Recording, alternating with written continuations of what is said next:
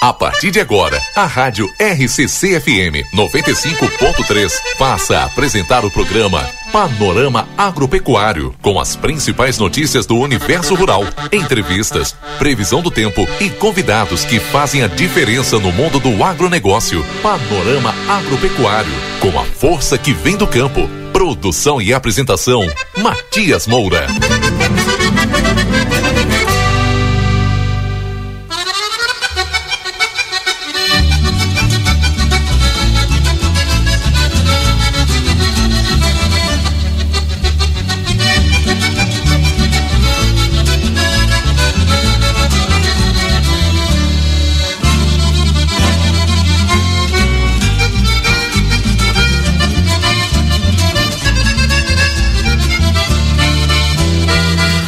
Horas com mais um relógio tá 12 e outro tá 14. Aí tu escolhe, né? Vamos começando mais um Panorama Agropecuário aqui pela rádio RCCFM 95.3, emissora mais potente da nossa fronteira oeste do Rio Grande do Sul. Muito bom dia para quem estava aí acompanhando a programação, né? O Desperta Rio Grande, ouvindo aí o Arthur Matos agora não, na verdade foi o César Oliveira, Rogério Melo, cúpulas e um tosador. Eu ia colocar composição também falando de esquila aí com o Arthur, mas além da marca das tesouras, eu ia tocar, mas daí toquei cúpulas e um tosador. A gente ouviu aqui oferecer para todos os, né, os tosadores, esquiladores aqui da nossa fronteira, sobretudo a, o pessoal que fez nessa semana curso de tosquia Tali Raine aqui na Rural de Livramento, motivo de matéria, inclusive especial no jornal Platéia de hoje. E eu vou estar tá soltando entre hoje e amanhã um vídeo que eu produzi sobre o curso né, de Tosquia Tali Rain foi oferecido aí pelo Senar RS, parceria com o Sindicato Rural aqui de Santana do Livramento, capacitando a mão de obra rural, né? Então, oferecendo aí o início do nosso programa a todos esses amigos. Sobretudo lá o, o nosso amigo o Kennedy Oliveira está sempre ouvindo a comparsa Lagalga, turma sempre acompanhando a nossa programação. Vamos adiante, chove em Santana do Livramento, pelo menos em parte de Livramento, né? Na parte central aqui, pelo menos na Almirante Barroso, agora chove bastante, né? Desde volta aí das 6 horas da manhã, pancadas de chuva forte aqui na região central e segue Nesse momento a chuva, graças a Deus, né? normalizando algumas localidades com bons volumes aqui. E eu já vou pedindo para os amigos que estão nos acompanhando nos informarem pelo WhatsApp aqui 981 Manda informação para nós, tá bem? Olha só, bom dia em Pampeiro, ainda não choveu, mas está nublado. Estamos esperando, né? Tempo bastante fechado aí pro lado de livramento. Nosso amigo ouvinte informando. Antes de mais nada, também vou mandar um baita abraço aqui pro meu amigo Capitão Sandro Ruas. Aposentado aí agora, né? sétimo RCMEC, diz bom dia, amigo Matias, na estrada de Lavras do Sul para a fronteira da paz, acumulado no rincão da roça até o momento, 70 milímetros e vamos ter que fazer aquela pescaria no Rio Camacuã, vai ter que sair. Olha aí que convite bárbaro esse. Convite bárbaro, Roberto Greceleste. Sei que o Roberto já está na audiência, depois eu vou perguntar para ele no, no ar aqui. Convite aceito já. Vamos tirar umas linhas no Camacuã.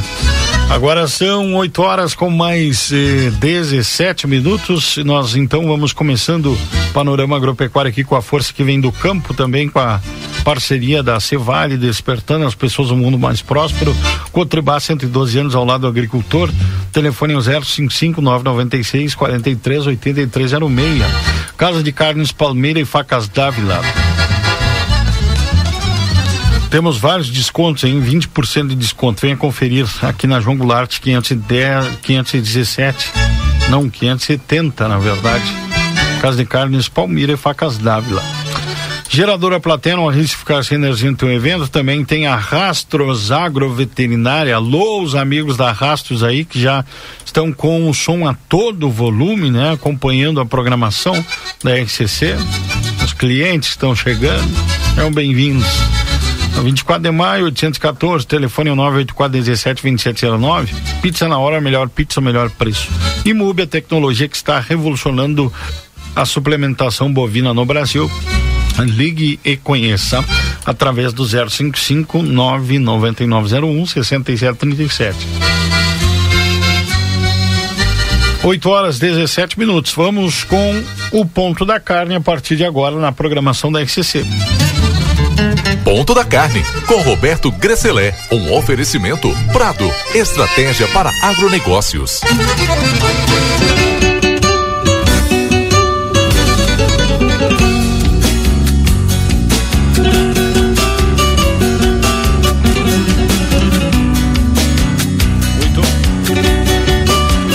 Horas com mais 19 minutos. Então já está na linha com a gente em algum lugar desse Brasil, desse Rio Grande, desse mundo. Roberto Gresselé, bom dia, meu amigo. Bom dia, Matias Moura. Tudo bem? Tudo especial. Cada sábado uma surpresa, né? Uma música nova aí. Essa aí é pra, ó, ó. Eu gosto da tua criatividade. Não, mas eu preparei outra para te receber. Posso soltar aqui ou não? Dá-lhe, gruda.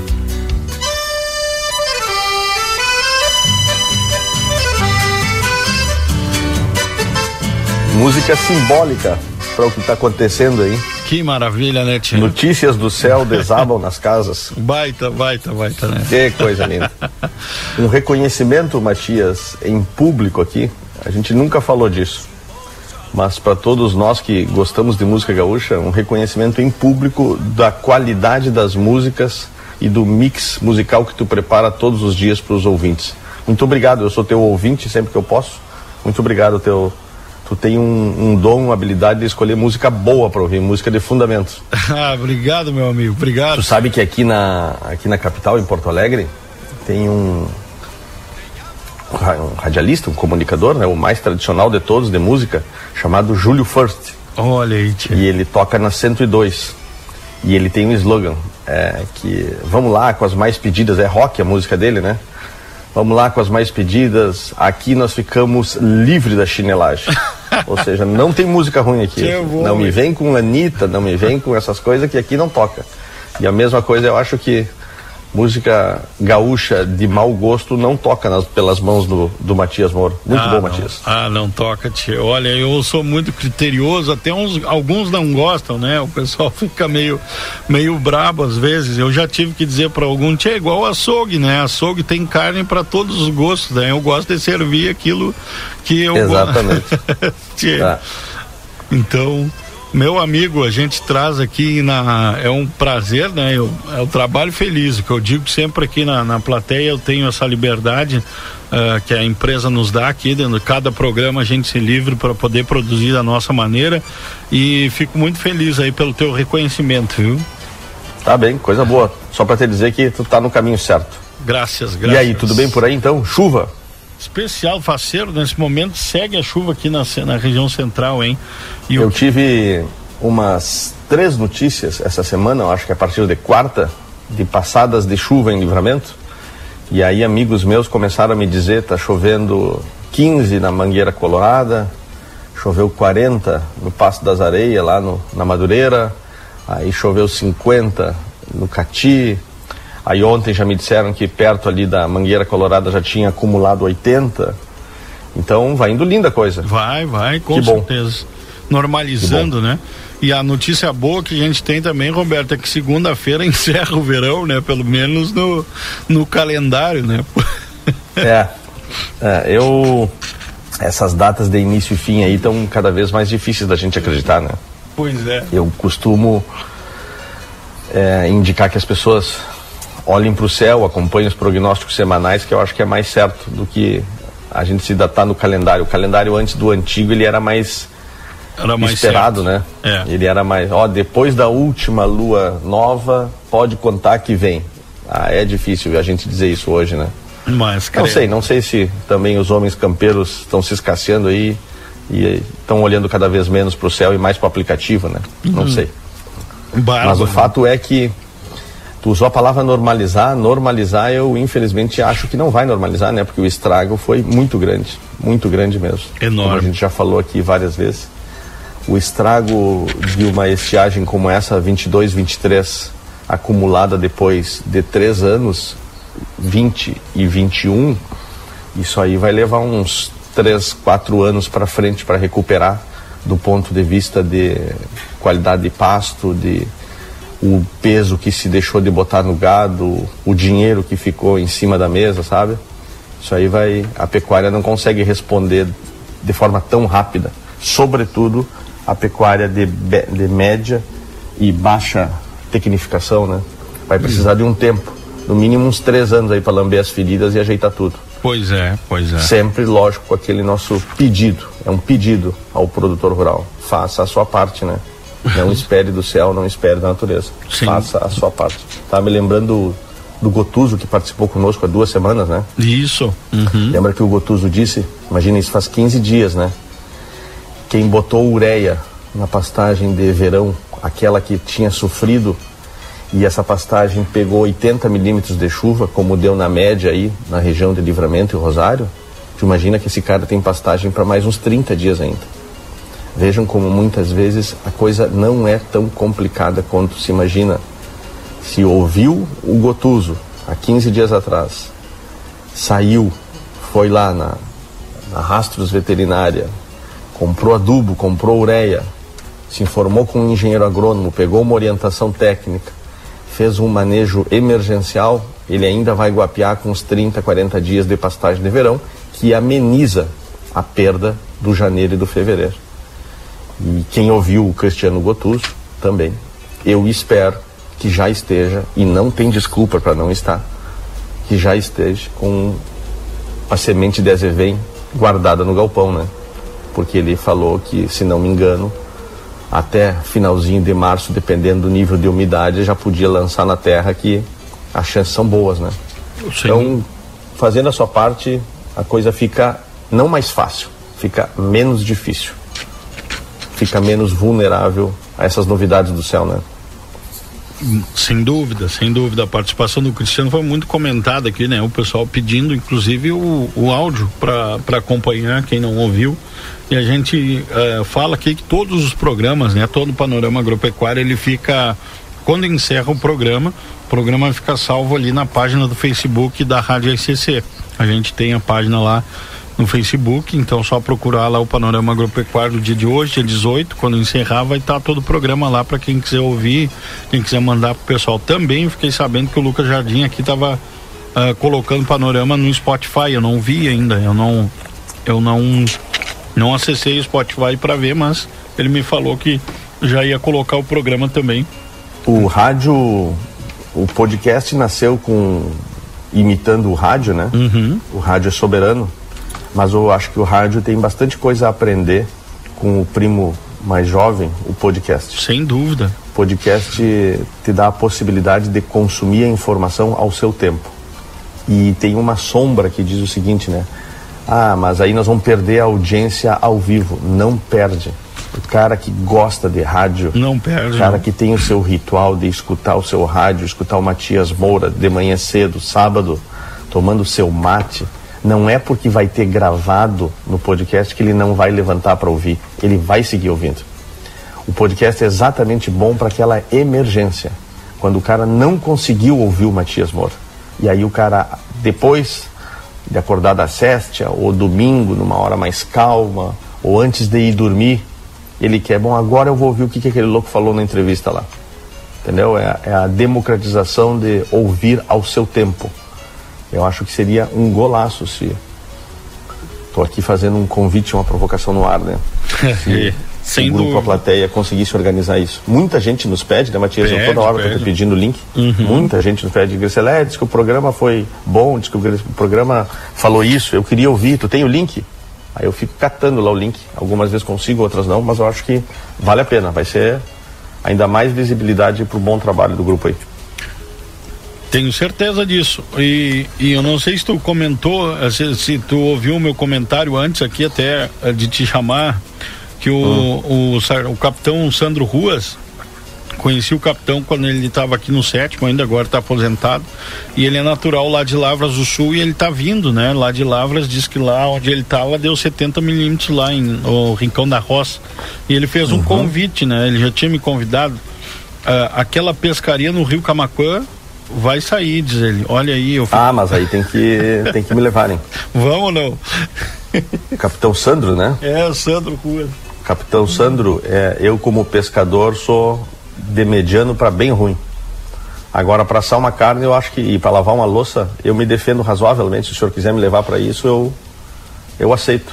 O Camacuã tem cenas Fantástico. lindíssimas, uhum. fantásticas, né? Tu conhece bem, tu é daquela região ali de Encruzilhada, Caçapava, uhum. né, Matias? É, é, o Camacuã corta ali e ele vai brigando com a Serra do Sudeste, né? Que se levanta ali perto de Lavras. E é muito lindo muito lindo. Água limpa, água transparente, água corrente, peixe de qualidade. É muito bom. Uns acampamentos de luxo. E agora está chegando uma época boa, né? Uma época mais amena de calor aí, assim que virar o, o abril, espera-se, né? De nada a gente acompanha essa. Olha só, o pessoal mandando aqui foto tua no. Eu tenho um jornal, acho que é do Encarte lá, deve ser do Sindicato Rural lá de Lavras, ó. O pessoal é lá de Lavras radialista da RCC no Universo Pecuário aqui em Lavras. Mandou uma foto tua aqui, ó. Tu sentado no palestrando lá no Universo Pecuária. Tem, ah, foi esse ano então. É. Aqui em Lavras do Sul já choveu sexta de tarde, boa chuva nesse instante, chovendo para o lado de Bagé, de Lavras do Sul, bairro Cerrito, na escuta aqui. O nosso ouvinte, o Pedro Silva, lá em Lavras, hein, tchê? Pedro que, que tá sempre conosco, né? Sempre, sempre. Pedro bate ponto aí, bate o cartão dele. Se nós tivéssemos que dar cartão fidelidade, o Pedro certamente seria um dos top 3 aí. Antes de tu trazer essas informações aqui, eu só vou ler algumas mensagens. Tem muita mensagem hoje, hein? Acho que a chuva proporcionou. Alguma, desabon... Alguma nos desabonando, tu pula. Aqui no Pamaruti, 40 milímetros, olha, diz a dona Vera. Ó, maravilha, dona Vera. Bom dia, Nara Silene. Gostaria de pedir uma música com Walter Moraes. E um abraço aqui participando com a gente também bom dia, Matias Moura, Coxilha Negra, 65 milímetros. Olha aí, tia baita chuva. Bom dia, Matias, aqui no Cerro dos Munhoz, chove. Um abraço ao amigo, um abraço para Cláudia e também para os amigos lá no Cerro dos Munhoz que sempre nos acompanham todos os dias, né? Tá bem, coisa linda. A audiência que nos faz é, se preparar, ver as informações e bater esse papo muito agradável todo sábado, sempre que posso, né? Até que a nossa frequência tem sido boa, né, Matias? Temos conseguido honrar os nossos compromissos aqui. Uhum. Estamos no e Spotify. Bom. Sim, só para confirmar contigo aqui, ó. Panorama, ah. O Panorama Agropecuário já está no Spotify. O programa está no Spotify da RCC. Só procurar. Tá bem. Então, depois, duas coisas que tu podia fazer pela tua audiência é compartilhar o link do Spotify uhum. comigo, colocar nos teus perfis, no perfil da rádio RCC e do Grupo A Plateia, né? Colocar no perfil, vamos publicar isso agora na, na sequência do programa, que aí todo mundo cata lá e fica sabendo. E outra coisa, eu vou te enviar também uma live que o Cristiano Gotuso fez, acho que antes de ontem, pelo YouTube, sobre exatamente como se preparar para as pastagens de inverno e ele fez uma coisa bem prática. Eu não escutei, e é isso que eu te digo, né? O bom de ficar hospedado, eu vou escutar semana que vem, que eu vou subir para uma viagem, e aí eu escuto. E ele, pelo que eu sei, ele ia dar um tom de pergunta e resposta, sabe? Uhum. Sobre implantação bah. de pastagem de inverno para os próximos dias. Sensacional. Acho que vale a pena compartilhar no teu perfil aí, que no perfil da rádio, que um monte de gente pode acessar e, mais uma vez, aprender alguma coisa. Nós vamos lá? Vamos adiante. Vamos falar de pecuária. Bueno, é, em resumo, nós seguimos com as primeiras notícias, né? Aquela que eu disse, notícias do céu desabam nas casas. Essas são as notícias boas, né? A chuva, depois desse longo período, é uma notícia absolutamente positiva. E por isso as cotações aqui no sul do mundo, né? No Rio Grande do Sul, sobretudo, Santa Catarina também, mas sobre a maneira no Rio Grande do Sul se mantêm bastante estáveis. Tá? Nós vemos trabalhando aí nos últimos três, quatro semanas, Matias, nós vemos rodeando ao redor do valor do boi de 9,70. Por vezes 9,72, 9,75. E essa semana fechou um pouquinho para baixo, com 9,66. E aí é aquele comportamento que se explica assim, ó, sabe que todo mundo espera que melhore Uhum. E que aí se frustra a expectativa de melhorar, baixa um pouquinho. Ah, então é isso que eu estou entendendo que está acontecendo no mercado.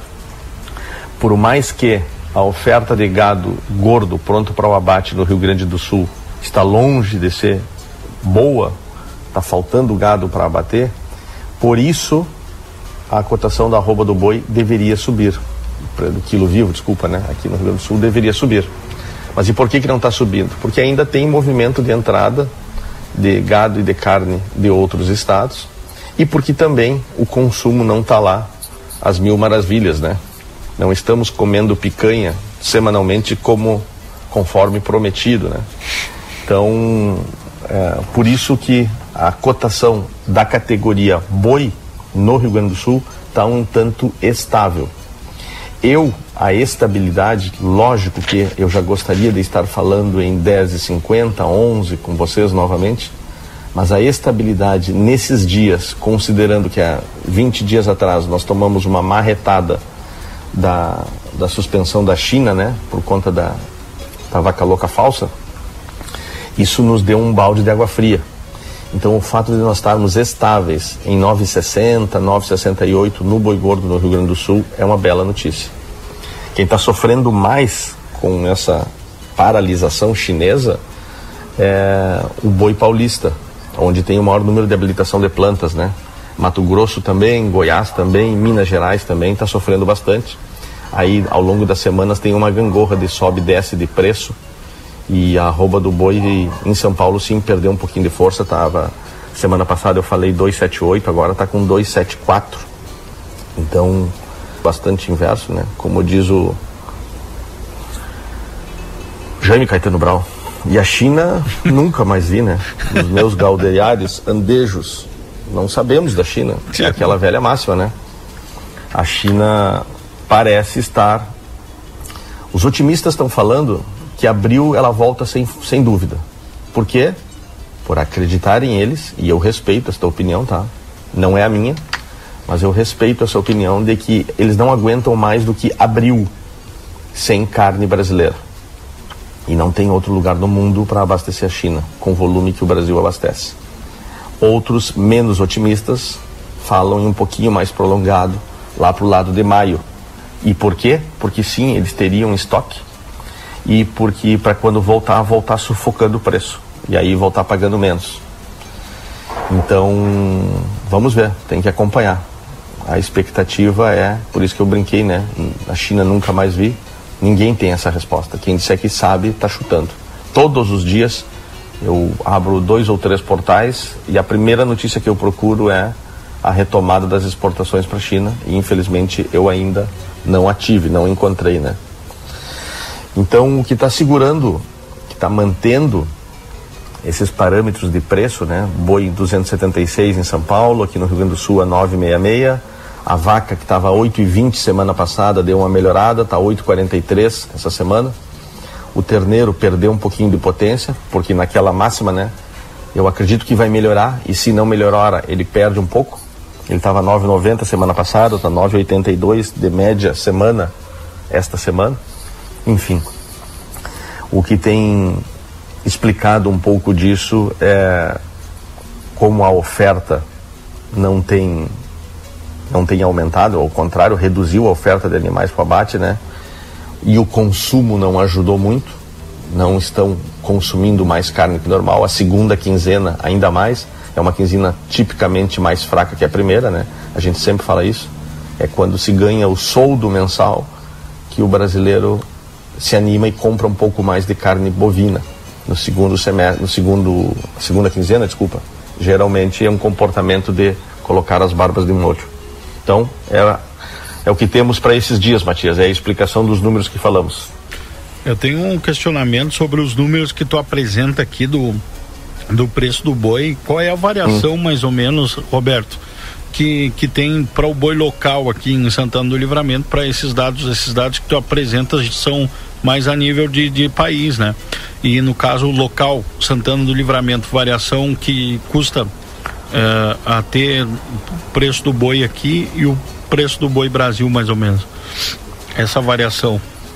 Tá. Essa é uma pergunta muito desafiadora, porque imaginem a... Em média, em média, né? Dois, são é, dois. Não, imaginem, imaginem o desafio de quem comunica médias de preço, né? Uhum. Tanto em nível... Perfeito.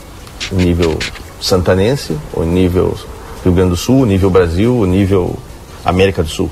Isso vale para todo mundo, né? Uhum. Se fazem médias, tem indicadores médios, né? O indicador médio, especificamente do boi gordo do Rio Grande do Sul, eu olho Emater, Perfeito. eu olho Nespro, eu olho AgroLink, olho Scott Consultoria, certo? Para Uhum. chegar em números médios do, da cotação média do Rio Grande do Sul. Perfeito. Então, por exemplo, quando eu te digo aí que esta semana está 9,66, é um termômetro médio do Rio Grande do Sul. Perfeito. Se tu pegares os dados da, do AgroLink, por exemplo, ele bota 9,70, 9,80, 9,75, por exemplo, para uma região mais de Cruz Alta, e ele está colocando 9,30 para a região de Livramento e Rosário Imagina. tá? Então, por quê? Porque são os preços que eles levantam de acordo com o humor de cada região. Perfeito. Por exemplo, por que que muitas vezes em Bagé o preço do boi é melhor que o preço do boi praticado em Livramento? Porque o preço do boi em Bagé tem o maior frigorífico do estado do Rio Grande do Sul, está em Bagé. E está em Bagé o Marfrig, e está em Bagé o Producarne, né? E está em Bagé o Marfrig, que tem uma reputação internacional como produtor de carne de qualidade. Então isso acaba valorizando o preço médio, a disponibilidade da indústria pagar por o boi naquela mesorregião ali. Diferente de livramento. Estou fazendo uma comparação porque tu está me perguntando sobre livramento, né? Bingo. Livramento não tem frigorífico médio e grande, portanto, quem compra boi de livramento tem que pagar frete, tem que pagar distância, tem que encarar as estradas ruins rurais de Santana do Livramento, e aí isso deprecia o preço do boi. Por que, que eu vou pagar R$ 9,70 num boi de livramento? Um boi bom, eu não estou entrando no mérito do boi. Dois bois de mesma qualidade, mesma genética, mesmo nível de acabamento, né? Por que, que eu vou pagar 9,70 um boi em livramento se eu tenho este boi a 9,65 em Bagé? Eu vou ir mais longe, eu vou botar um- uma Julieta numa estrada de chão, eu tenho que fazer rodar 190 km para ir, 190 para voltar. Tu me entende? Entendo. Então, isso explica as diferenças locais de formação de preço, certo? É, do que dos, das médias que a gente apresenta aqui. Então, Excelente. isso é semana a semana. Olha só, o Batista colocou agora, João Batista Ocanha, que na semana passada teve com a gente, tu acertou na mosca, 9.3, uh, 9,30 aqui em livramento. 9,30 com 30 dias e a vaca tá 8,30. Vocês 30. podem ter certeza de uma coisa: se vocês querem saber o preço, não é o- porque preço é uma coisa louca, né? A Coca-Cola. Não tem uma pessoa no mundo para te dizer quanto que está valendo a Coca-Cola hoje. Porque no mercadinho aí na tua frente vale um valor, na esquina vale outro, Sim. no Big vale outro, no Rig vale outro e assim vai indo, né? Claro. Então, Tá mas certo. estamos falando sempre de cotações médias. Mas eu posso te dizer com sem margem de erro. Se tu quer acertar mais sobre o preço do boi pago eh, em Santana do Livramento nesta semana que está encerrando hoje, tu tem que conversar com pessoas como o João Batista Ocanha. Porque ele está pelos corredores da pecuária de Santana do Livramento. Perfeito. Ele praticou operações, ele está com uns valores muito mais acurados, né? Então, é, essa, essa aplicação de realidade, esse desconto ou esse sobrepreço, X% a mais, X% a menos, dependendo do município, a gente precisa entender a realidade local de comercialização. E aqui eu repito, são sempre preços médios, médios Rio Grande do Sul. Se o nosso ouvinte, vamos simplificar para o nosso ouvinte, eu todo livramento, tu tem que descontar algo em torno de 35 centavos. Mas não acha que isso é fixo, isso depende da época do ano. Quando falta boi, essa diferença encurta. vem para 20 centavos. Difícil é o preço do boi de livramento ser melhor que a média do preço do boi do Rio Grande do Sul. Isso é muito difícil, por essas questões estruturais que eu falei antes no meu comentário. Mas, via de regra, o boi de livramento é 30, 35 centavos por quilo mais barato do que a média do Rio Grande do Sul. Maravilha. Okay? O pessoal está dizendo parabéns, baita explicação do Roberto. Nunca tenho, meus amigos, a pretensão de estar certo. Nunca tenho. Se vocês me disserem que eu estou errando, melhor, porque eu vou me esforçar e vou aprender mais ainda. Mas é um esforço diário de que de quem lê e tem o compromisso, esse sim, de trazer uma informação coerente e sem viés para vocês. E é importante ter o comentário, porque daqui a pouco alguém ouve dizer, ah, mas o cara lá no rádio disse que estava tanto e o preço está tanto. A explicação é. toda foi dada é. agora, né?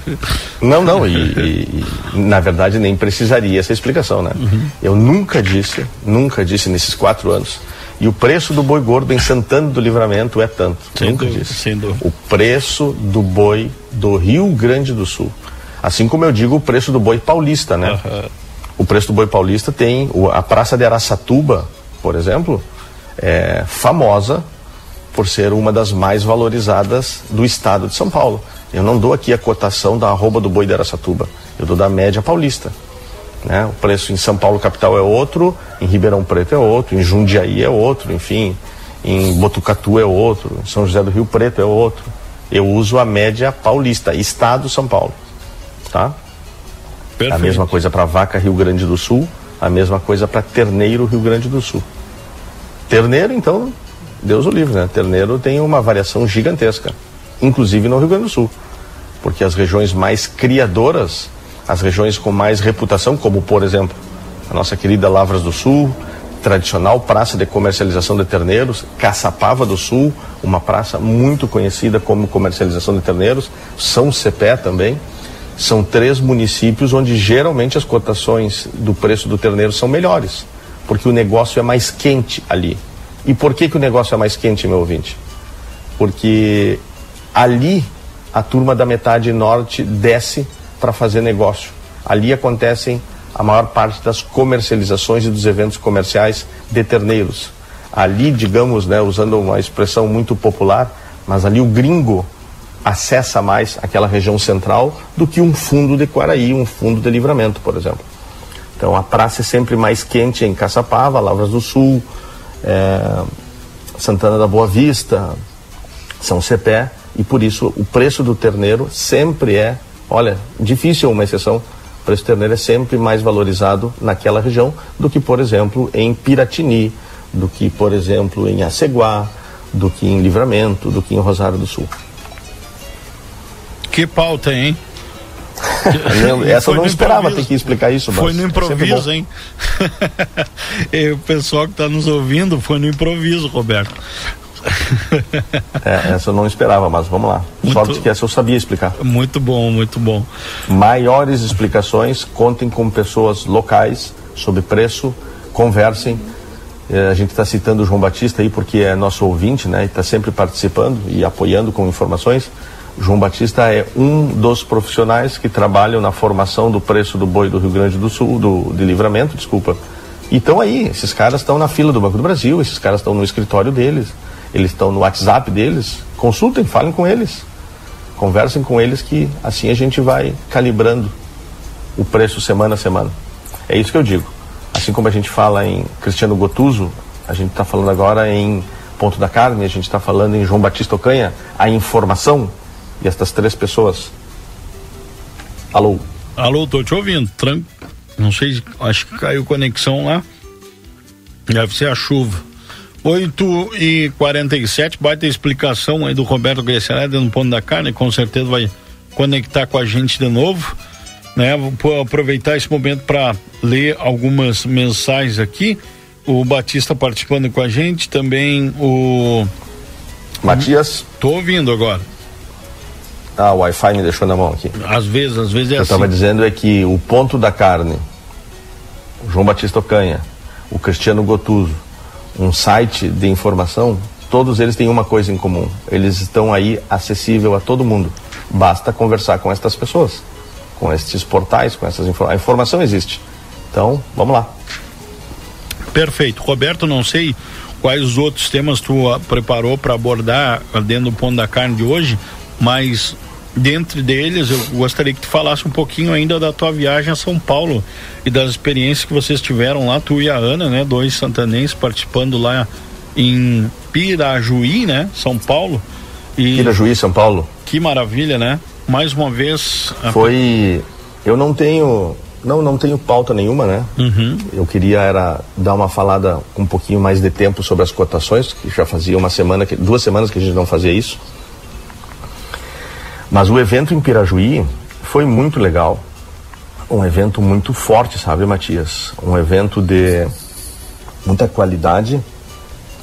Os paulistas, eles são pessoas admiráveis, né? Eles trabalham muito, eles têm um viés empresarial muito forte Paulista só fala em negócio. Dificilmente paulista discutir preço contigo. Ele quer saber como ganhar mais. Dificilmente paulista pautar o teu trabalho sobre tá muito caro, tá muito barato. O paulista quer ganhar mais, ele quer saber como que ele ganha dinheiro contigo, né? Então foi um evento de um grupo que tem de ponta a ponta do Brasil, não, não em todos os estados, mas principalmente no, no Brasil de pecuária tropical, chamado GPB, Grupo Pecuária Brasil. Ele reúne pecuaristas, a maior parte dele é verdade, criadores de Nelore, em todo o Brasil, e que, num formato de associação, discutem e realizam ações para a melhoria dos seus rebanhos, seja para pastagem, para genética, sanidade, comercialização, qualidade de carne, enfim.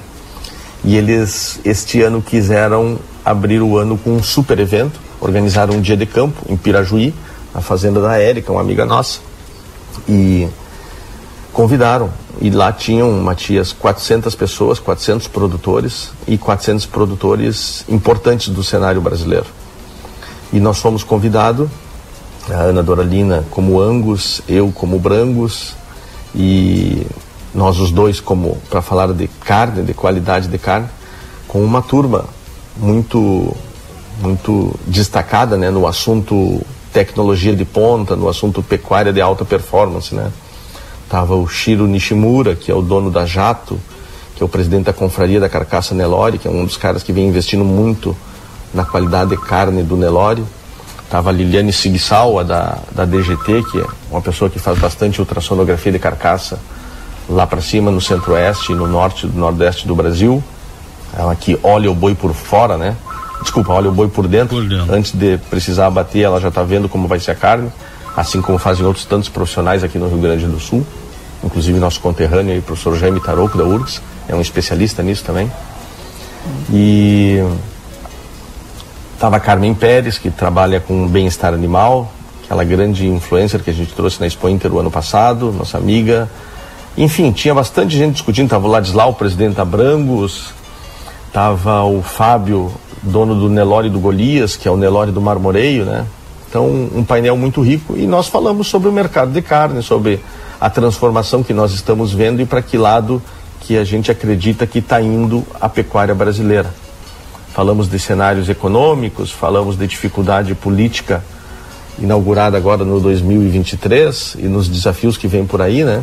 Mas, sobretudo, foi um evento muito técnico foram duas horas e meia o painel que nós participamos com estas pessoas e durante duas horas nós falamos sobre técnica, técnica, técnica e técnica.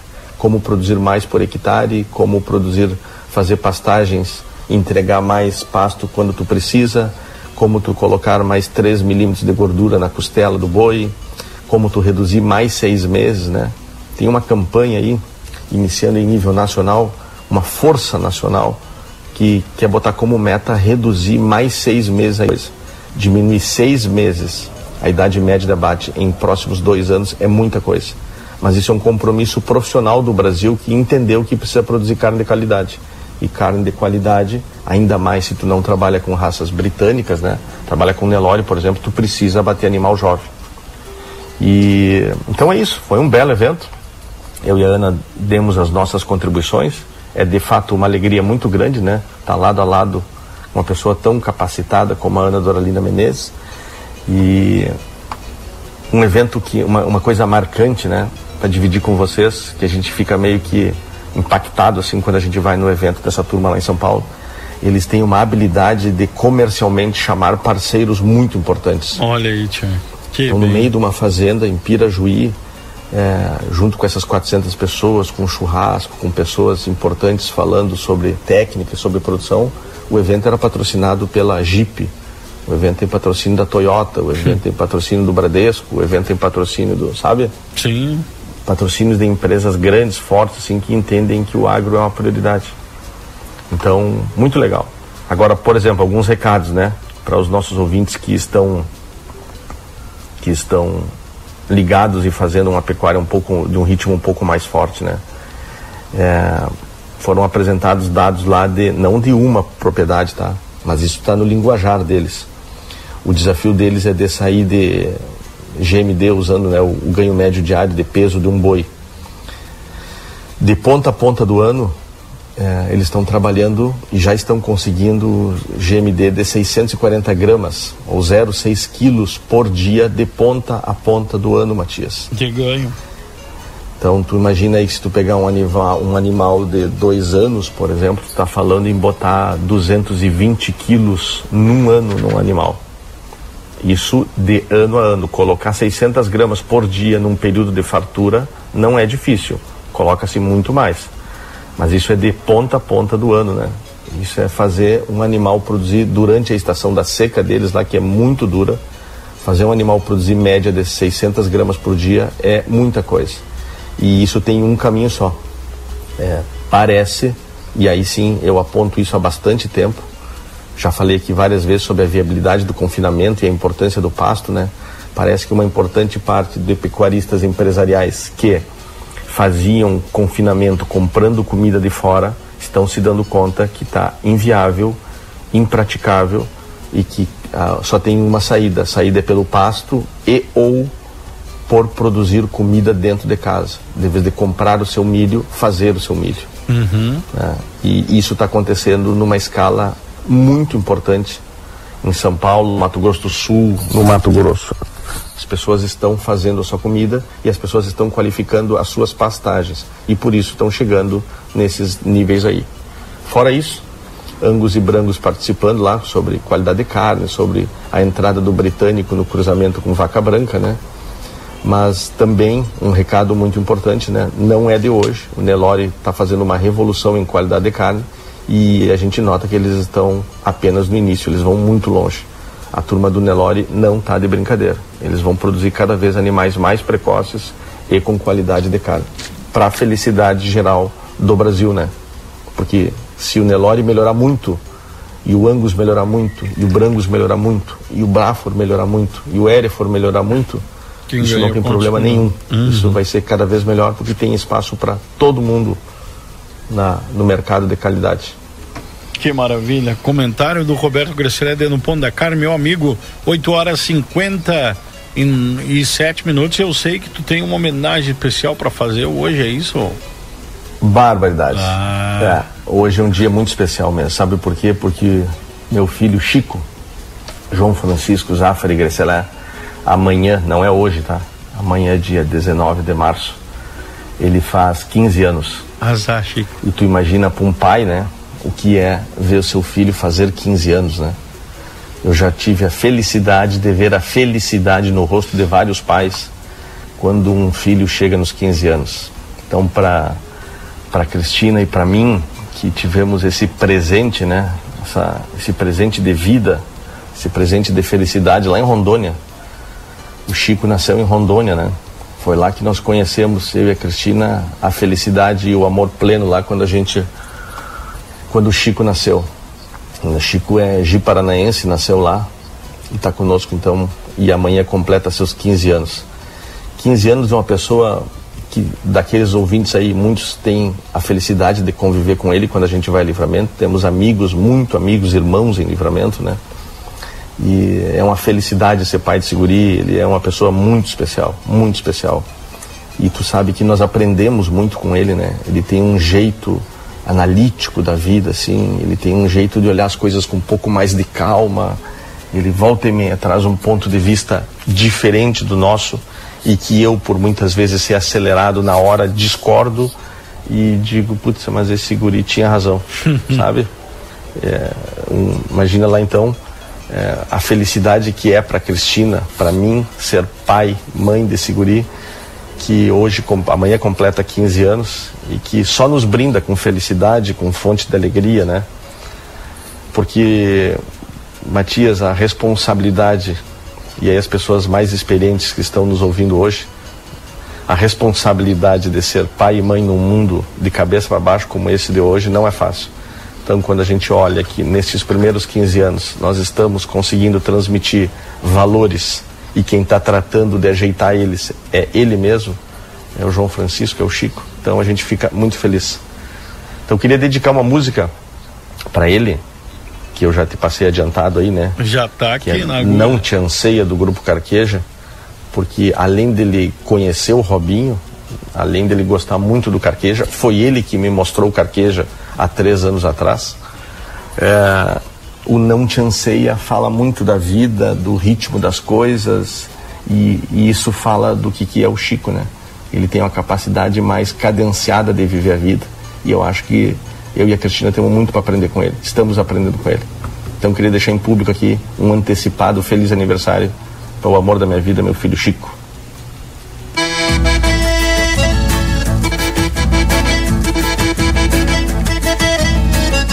E tá aí então a homenagem do Panorama Agropecuário, Roberto. Muito obrigado pela tua participação sempre, viu? Valeu, um abraço, até sábado que vem.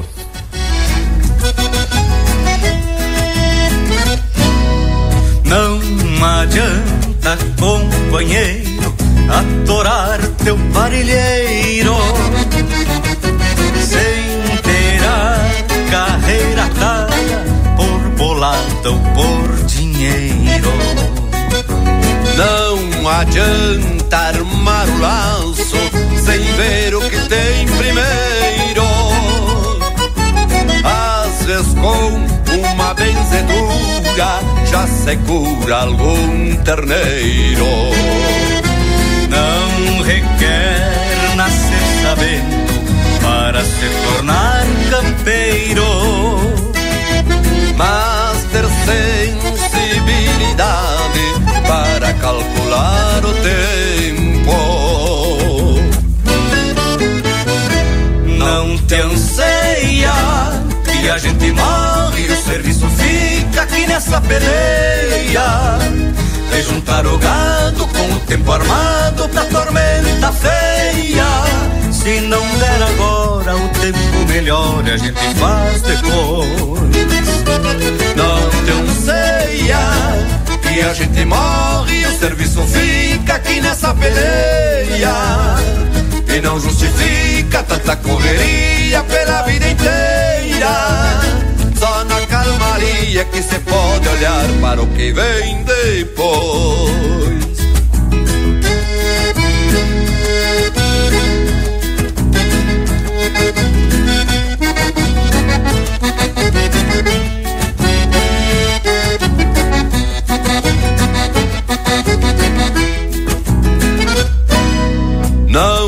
Apura, companheiro, só pra tu chegar primeiro. Estafando teu cavalo na saída do potreiro. Levo a vida despacito, sem esparramar rodeio. Mas se a prosa vem por cima, sigo firme sem enleio. Nesse toque de campanha, o campo é quem bota o freio. Enfrenando dia a dia, é quem vive nos arreios. Não te anseia que a gente morre e o serviço fica aqui nessa peleia. De juntar o gado com o tempo armado pra tormenta feia. Se não der agora o tempo melhor e a gente faz depois. Não te anseia que a gente morre e o serviço fica aqui nessa peleia. E não justifica tanta correria pela vida inteira. Só na calmaria que se pode olhar para o que vem depois. Para o que vem depois. Despacito vou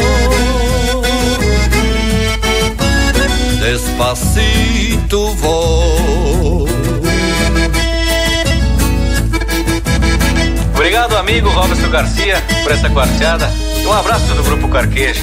Eu que agradeço essa gauchada magnífica do Grupo Carqueja aí pelo convite. Um baita abraço. Graças a Deus. Tamo junto, gauchada.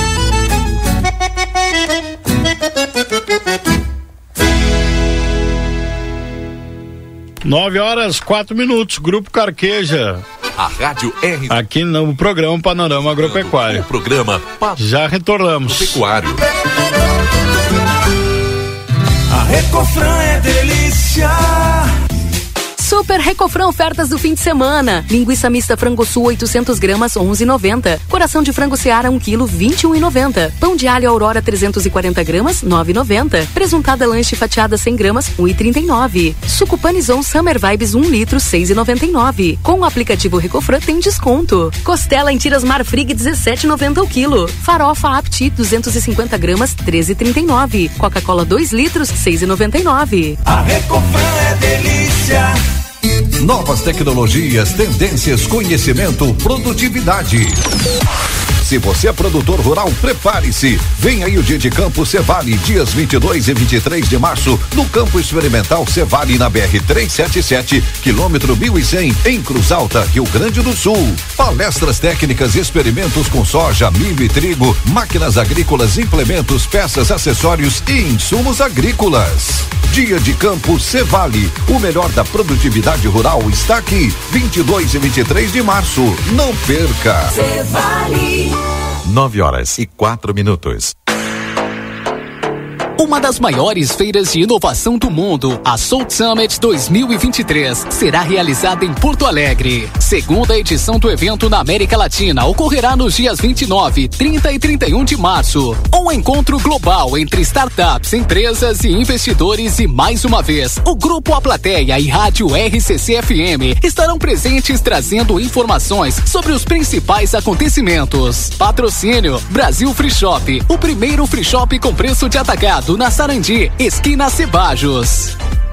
O Brasil Free Shop te espera, lotado de novidades. O primeiro e único free shop com preço de atacado. Tem ar-condicionado, ventiladores, eletroeletrônicos, jarras elétricas, fornos elétricos, micro-ondas, caixas de som de vários tamanhos e potência, ampla linha de bazar, bebidas quentes e cervejas importadas de todas as partes do mundo. Tudo com a nossa marca. Preços imbatíveis. Vem agora pro primeiro e único free shop com preço de atacado. Brasil Free Shop, no Uruguai, em Ribeira e Rio Branco. No Brasil, em Uruguaiana, São Borges de Barra do Quaraí. Ofertas do Super 300 para este fim de semana. Coxinha da asa Chezinho o quilo 12,49 ou na caixa por quilo a 11 reais e 99 centavos. Salsicha hot dog menu quilo 9,49 ou na caixa por quilo a 8,99. Feijão preto arbazo quilo 6,95. Farinha de trigo marines o quilo 3,79. Creme de leite CCGL 200 gramas 2,69. Nescafé 160 gramas 13 reais e 39 centavos. Maionese Oderich sachê o quilo sete e trinta e nove. Óleo de soja Cocamar 900 ml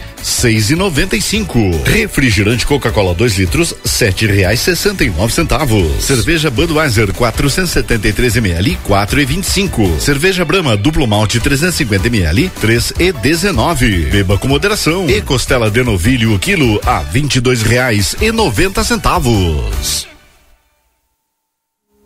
¿Por qué elegir el St. Catherine School? Porque contamos con una educación verdaderamente bilingüe, preparando a nuestros alumnos para los exámenes de la Universidad de Cambridge. Porque confiamos en nuestro proyecto de trabajo voluntario. Aprender a lo grande nos ayudará a fomentar el compromiso, la tolerancia y el respeto fuera del salón de clases.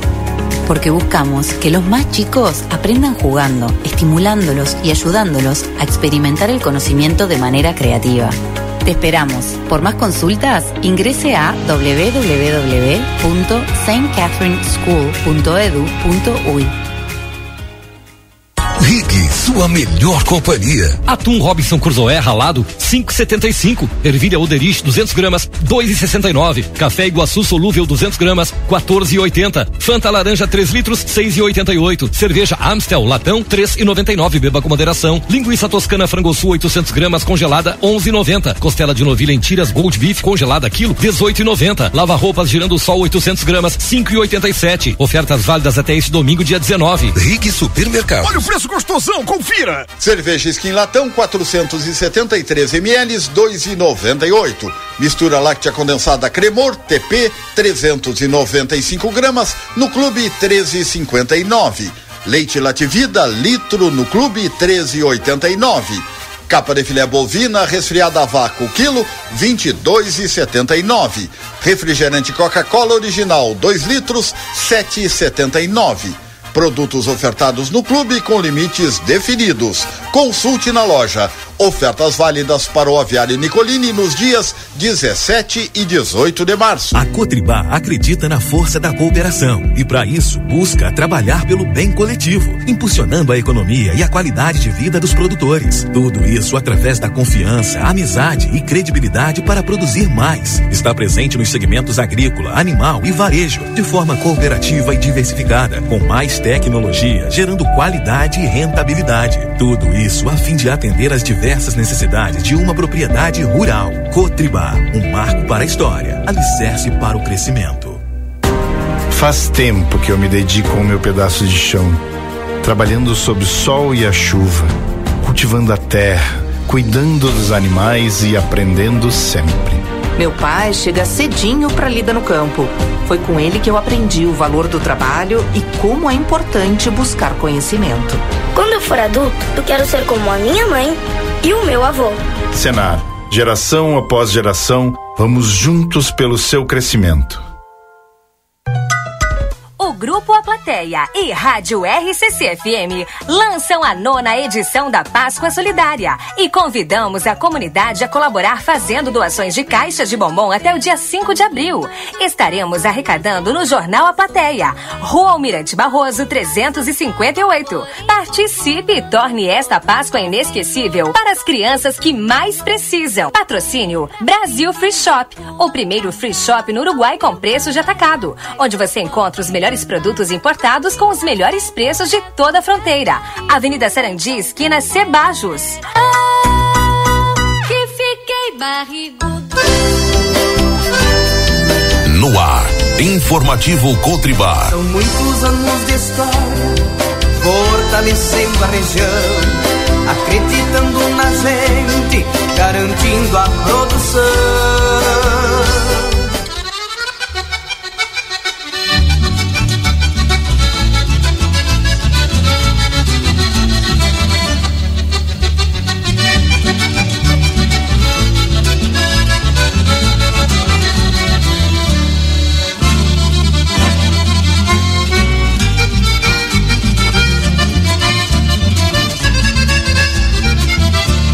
Nove horas com mais 12 minutos. Já rodei aqui, né? A trilha do informativo Cotribá que a gente vai ter daqui a pouquinho. Agora, nós agradecendo sempre a audiência dos nossos amigos ouvintes.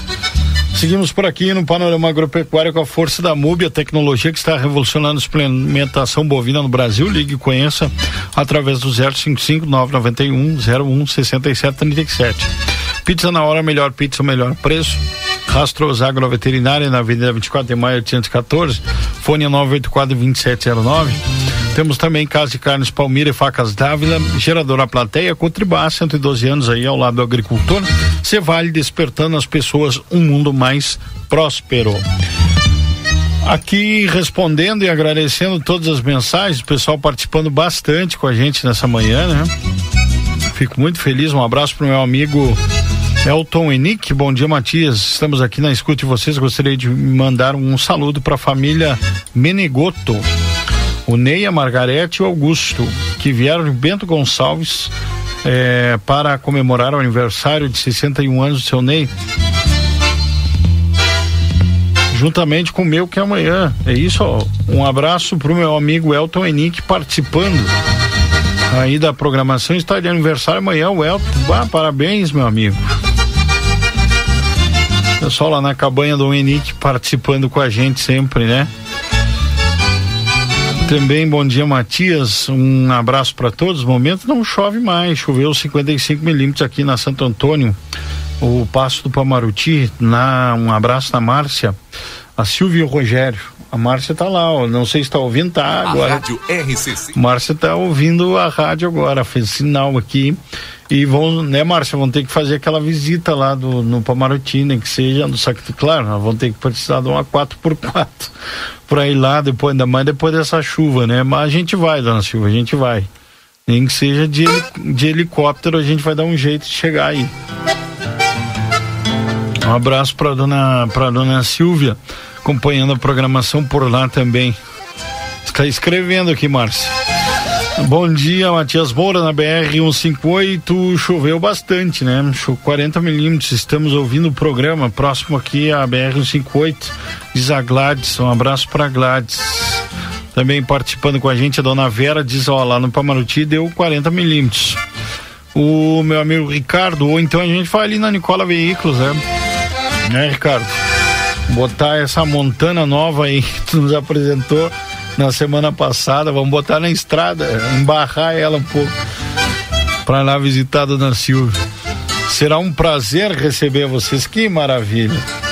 Márcia está mandando um abraço aqui para mamãe. Hã? Ah, sim, sim, sim, tá fazendo sinal, né? Tem que ter um churrasquinho lá para esperar o pessoal, diz a Márcia. É.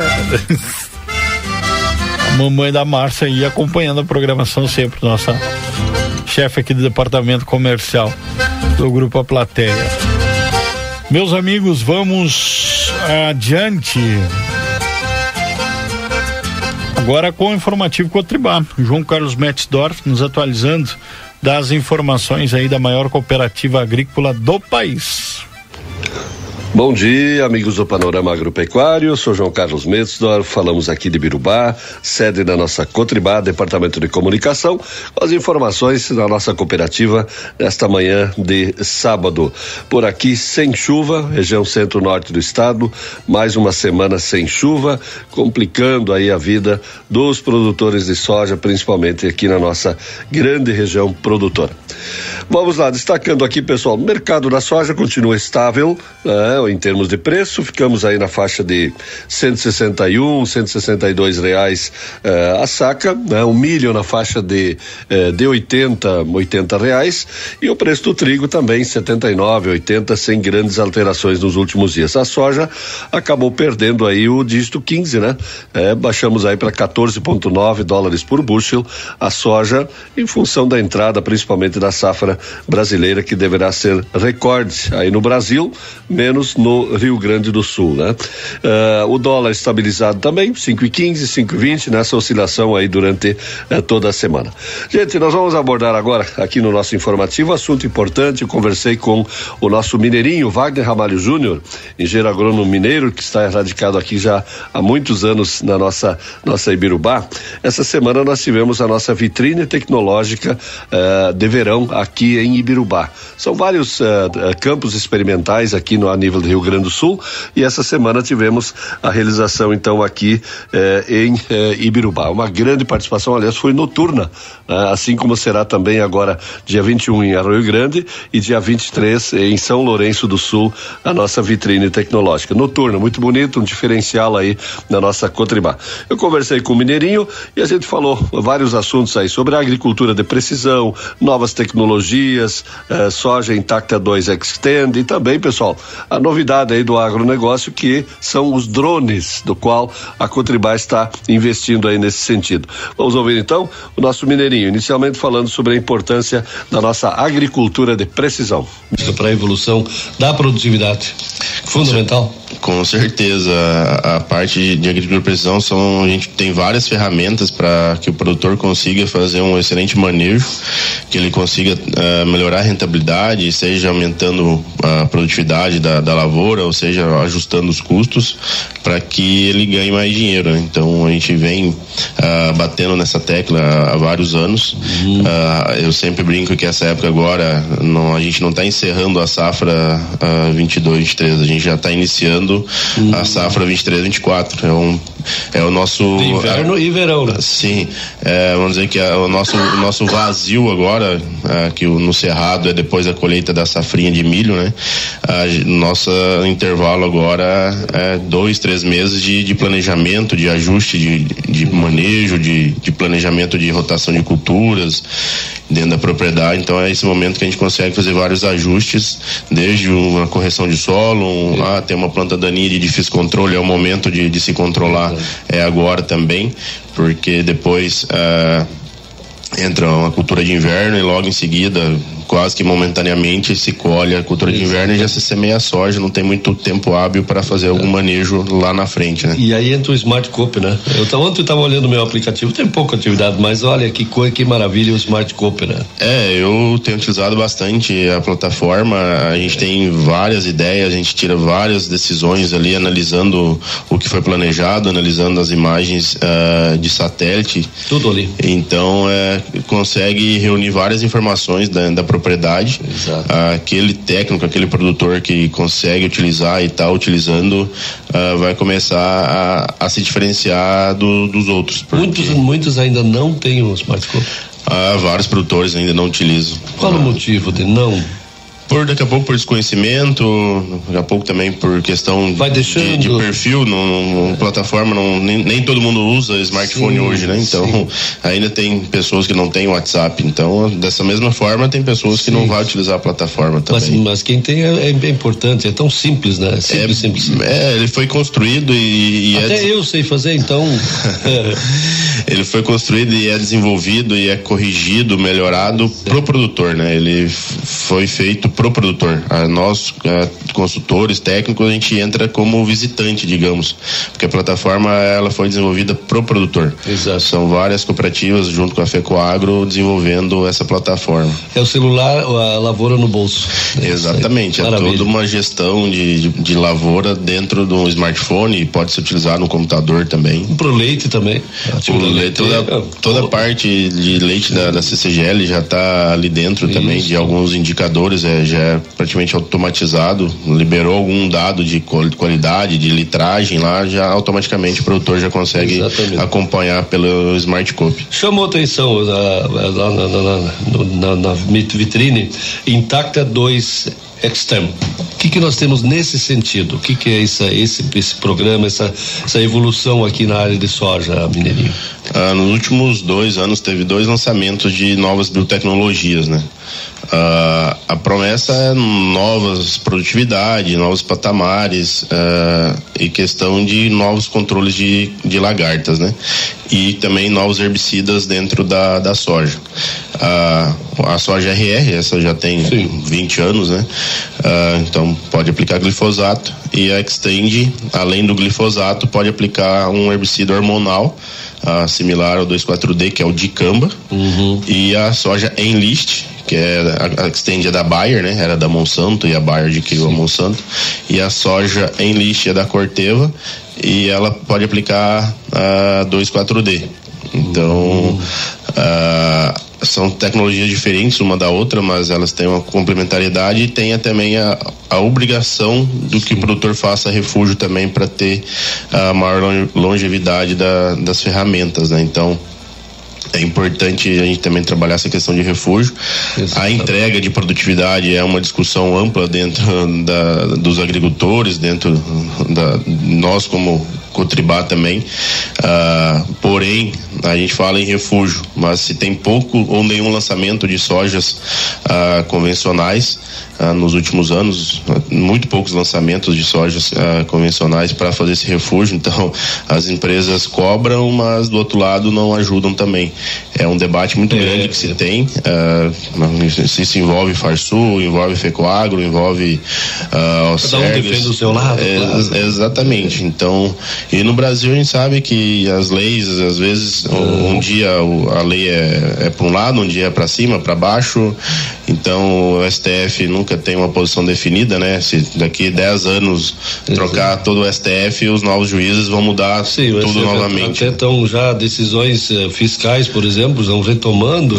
É, só no Brasil. O famoso trânsito julgado no Brasil não existe mais, né? Então, isso. Brasil é Brasil, né? Não vamos entrar no mérito político aqui, a gente vai longe. Bem complicado. Mas é, essa questão sempre vai ser que nem uma, uma bola, sempre tem dois lados, né? O lado de dentro e o lado de fora. É, Mineirinho, a questão do drone é uma tecnologia que está entrando no agronegócio. Antes era, há poucos anos atrás, era para era, era uma brincadeira, era para fotografia, filmagens, hoje entrando no agro. E forte? Ah, já entrou há alguns anos na nossa região, ah, nem tanto, mas em áreas de silvicultura, em, de reflorestamento, já uma, um manejo bem mais difundido há quatro, cinco anos. Ah, propriamente dito na parte agrícola, até por questão operacional de, de bateria, de recarga de bateria, nos últimos dois anos avançou mais, né? E esse ano, ah, que vamos dizer que avançou ainda mais e, e o crescimento vai ser exponencial, né? Até quando a gente, nós, Cotribá, decidimos entrar nesse mercado, já tem quase dois anos que nós começamos a estudar, ver equipamento, ver empresas, a ente- tentar entender como é que eram as metodologias de, de recarga de bateria, como é que era o trabalho de preparação de calda, né? Que a gente sai de 100 litros por hectare para 8, 10, 12 litros de calda por hectare. Então, nesses últimos dois anos a gente estudou bastante e, e a, a direção ah, definiu fazer esse investimento agora na, na virada do ano que a gente está conseguindo daqui os próximos dias ah, fechar todo o ciclo de investimento que é ter uma caminhonete para transportar ah, os equipamentos necessários né É Todos- grande, o equipamento é grande, né? é, o próprio drone tem uma certa, um certo tamanho, né? Sim. Necessita uma caminhonete não tão pequena para transporte e tem todos os acessórios, né? De bateria, de carregadores, de misturador de calda. Tem que levar água também ah, para a lavoura para facilitar toda a parte As operacional. pessoas que nos ouvem aí na área urbana, por exemplo, não é aquele dronezinho lá da fotografia com quatro hélicezinhas de 12 centímetros. Que mal você vê, né? É uma coisa grande, que um motor elétrico, né? Um É, motor é, elétrico. é tudo, é tudo elétrico, tudo ah, movido a bateria. É, então a Cotribá, além de prestar serviço ah, na distribuição de, de defensivos e sólidos, como sementes e alguns fertilizantes, ah, a gente também está revendendo a drone, né? Então todas as nossas lojas, seção de peças, implementos, também ah, está revendendo ah, esse- esses equipamentos pra- por quê? Porque isso é o produtor que vai, que vai utilizar. Nós vamos ah, ter alguns equipamentos para prestação de serviço para aqueles produtores que querem conhecer, que ah, querem interagir. para produtores ah, pequenos também que não querem fazer investimento, que eh, trabalham com prestação de serviço. Então, eu até estava pesquisando. Ah, tem empresas grandes de equipamento que já que já viu a ameaça que o drone é, que o drone não vai ameaçar o avião, porque a vantagem competitiva do drone, principalmente, é o zero amassamento. Isso o avião também entrega. Sim. Então, a competição do drone basicamente vai ser com pu- pulverizadores terrestres. Então, empresas como John Deere já está com o alerta ligado, já tem parcerias desenvolvendo drones até maiores do que os a gente já tem hoje. Então, tem- porém, tem toda a parte de regulação ah, pela ANAC e, e assim, pelo, pelo mundo, né? não é só a ANAC no Brasil, tem as agências reguladoras de aviação civil no mundo afora, ah, porque também esse tipo de equipamento pode ser uma arma para transportar outras coisas, né? Exatamente. Então, não é só botar lá o defensivo, tu pode usar a força desse, ele levanta 50 quilos, né? Até 50 quilos. basicamente. Então, 50 quilos, você pode transportar 50 quilos de qualquer coisa, né? Exatamente. Então, isso tem toda uma. Por mais que é drone agrícola. tudo pode ser desvirtuado também. Então, tem toda uma questão de legislação Claro. e regulamentação quanto a isso. Tudo que é novo, tudo que é tecnologia nova é caro, né, Mineirinho? Tem um custo, logicamente. É que nem um lançamento de um carro novo, de uma colheitadeira nova, tem um custo bastante celular, né, tem um custo alto. Então, ah, mas entra aí a questão da prestação de serviço e a relação custo-benefício, né? Exato, a gente vai trabalhar nas duas frentes, prestação de serviço e revenda do equipamento. Daí depende ah, o perfil do produtor, se ele é mais tecnológico, depende da capacidade que ele tem, ah, uma lavoura maior ou menor.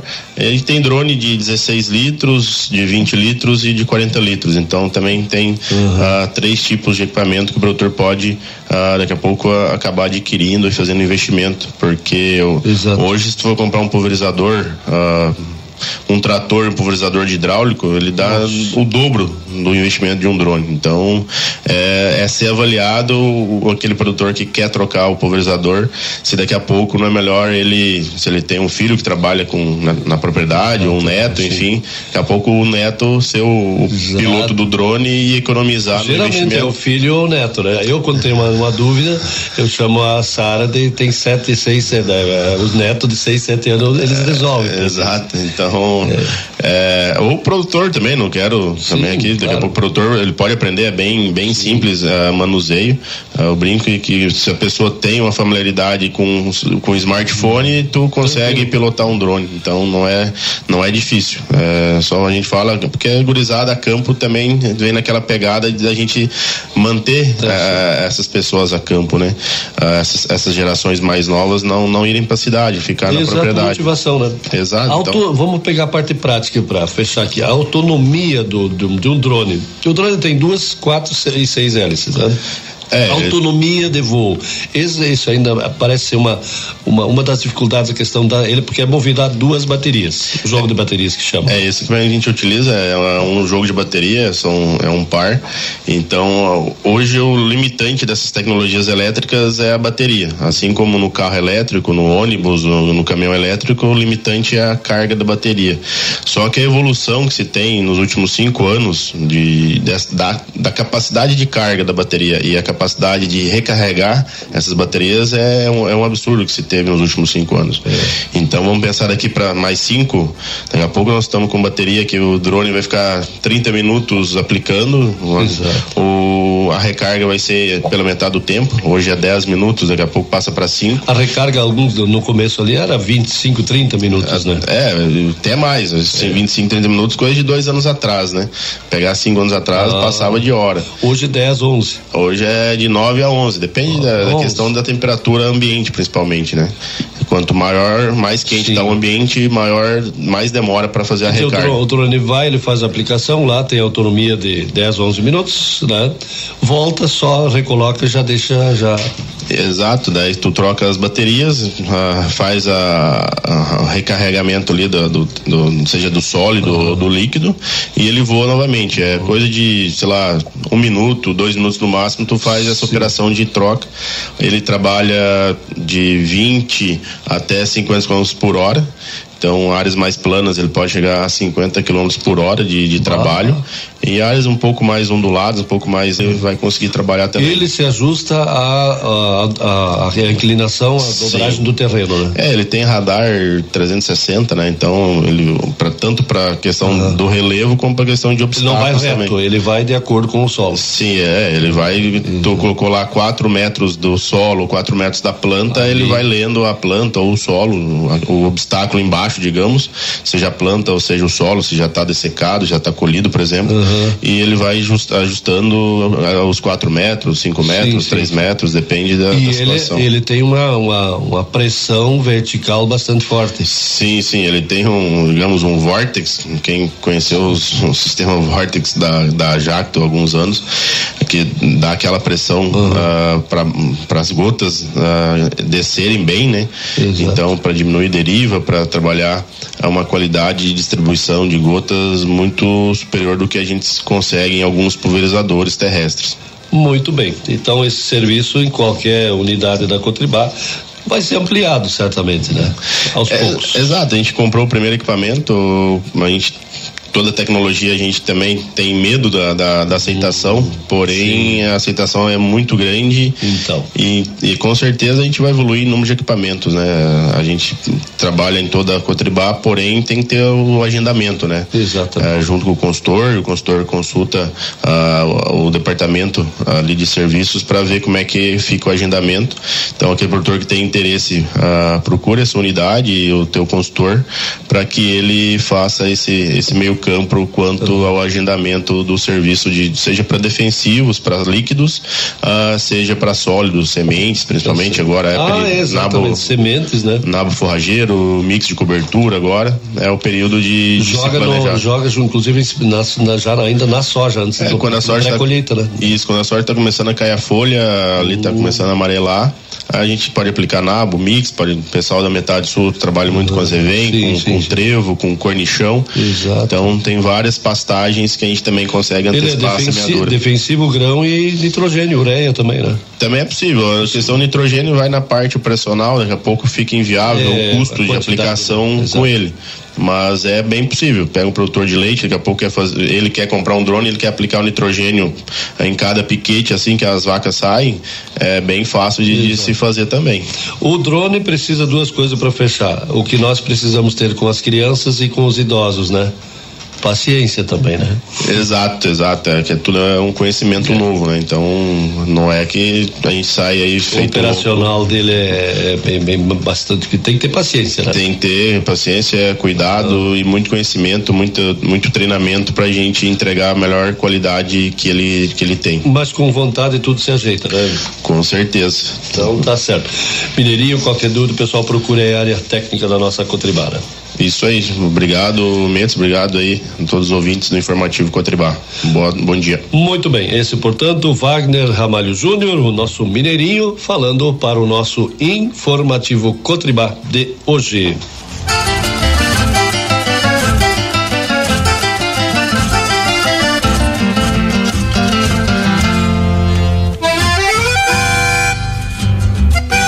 Nove horas com mais 34 minutos. Tá aí então, informativo Cotribá. Informações importantes, baita assunto, hein? Utilização de drones na agricultura também, utilizando na pecuária, na fruticultura.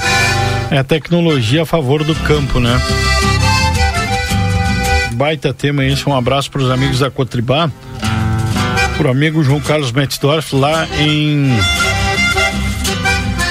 lá em Ibirubá, na audiência com a gente, sempre nos acompanhando. Panorama Agropecuário com a força que veio do campo aqui da Cevale, despertando as pessoas do mundo mais próspero. Cotribá, 112 anos ao lado dos agricultores. Casa de Carnes Palmeira e Facas Dávila, aqui na João Goulart, número 570. Geradora Plateia, no Arris Ficar Energia no teu evento. Rastros Agroveterinária, dia 24 de maio, 814. Fone 984 17 2709. Pizza na hora, melhor preço. Melhor pizza, melhor preço. MUB Tecnologia que está revolucionando a suplementação bovina no Brasil. Ligue e conheça através do 99901 6737.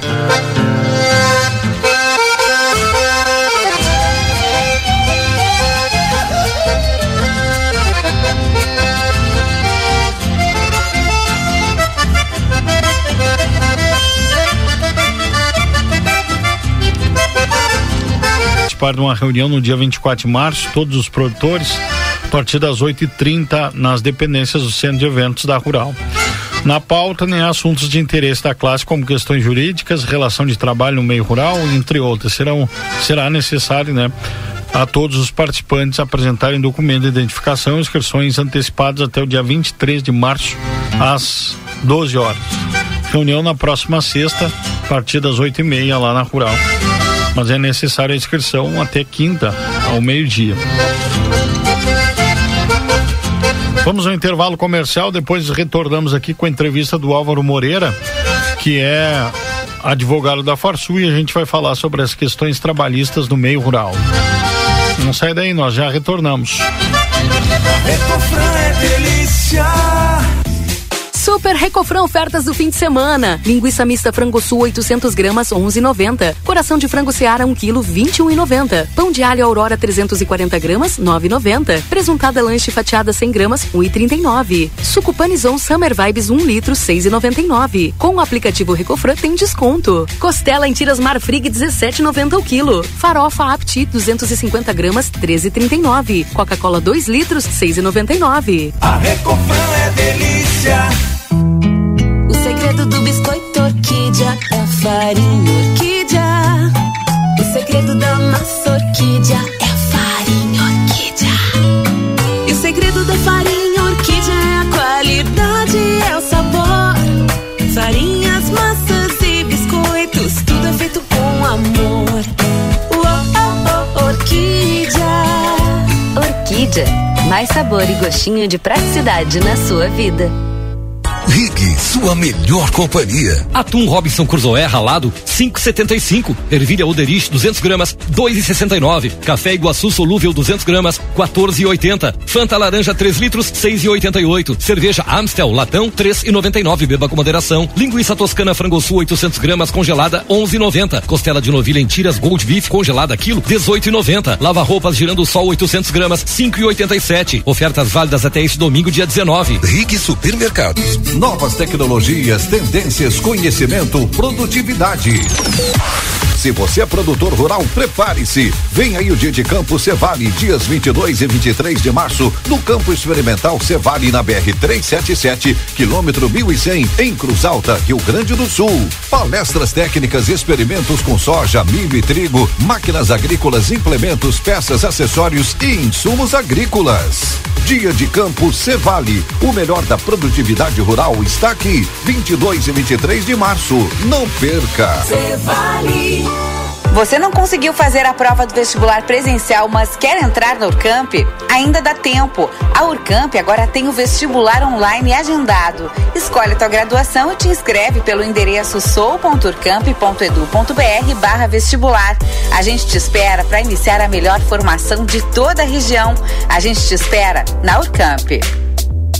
A Cotribá acredita na força da cooperação e, para isso, busca trabalhar pelo bem coletivo, impulsionando a economia e a qualidade de vida dos produtores. Tudo isso através da confiança, amizade e credibilidade para produzir mais. Está presente nos segmentos agrícola, animal e varejo, de forma cooperativa e diversificada, com mais tecnologia, gerando qualidade e rentabilidade. Tudo isso a fim de atender às diversas necessidades de uma propriedade rural. Cotribá, um marco para a história, alicerce para o crescimento.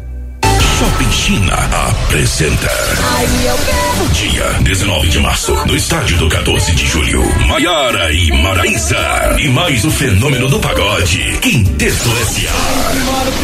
Ingressos disponíveis no Posto Espigão, Sonos Colchões, Maria Vaidosa, Intersolar, Posto Larradeia, Shopping China, Óticas Ricardo, Maragatos e Chimancos, Rádio Activa e pelo site ingressonacional.com.br. O Grupo A Plateia e Rádio RCC-FM lançam a nona edição da Páscoa Solidária e convidamos a comunidade a colaborar fazendo doações de caixas de bombom até o dia 5 de abril. Estaremos arrecadando no Jornal A Plateia, Rua Almirante Barroso 358. Participe e torne esta Páscoa inesquecível para as crianças que mais precisam. Patrocínio. Páscoa é na M3 Embalagens. Passe na loja e confira todas as novidades para essa data deliciosa. Rua Conde de Porto Alegre 225. Veterinária Clinicão, o atendimento certo para o seu animalzinho de estimação. Riva Dávia Correia 1093. Telefone 3242 3573. Janete Badra Imóveis. Venda de aluguel de imóveis com exclusividade. Rua Uruguai 1779. Telefone 3241 4534. Super Recofran. Baixe agora App Clube Recofran e aproveite os descontos exclusivos e sorteios. A Recofran, sempre conectada com você.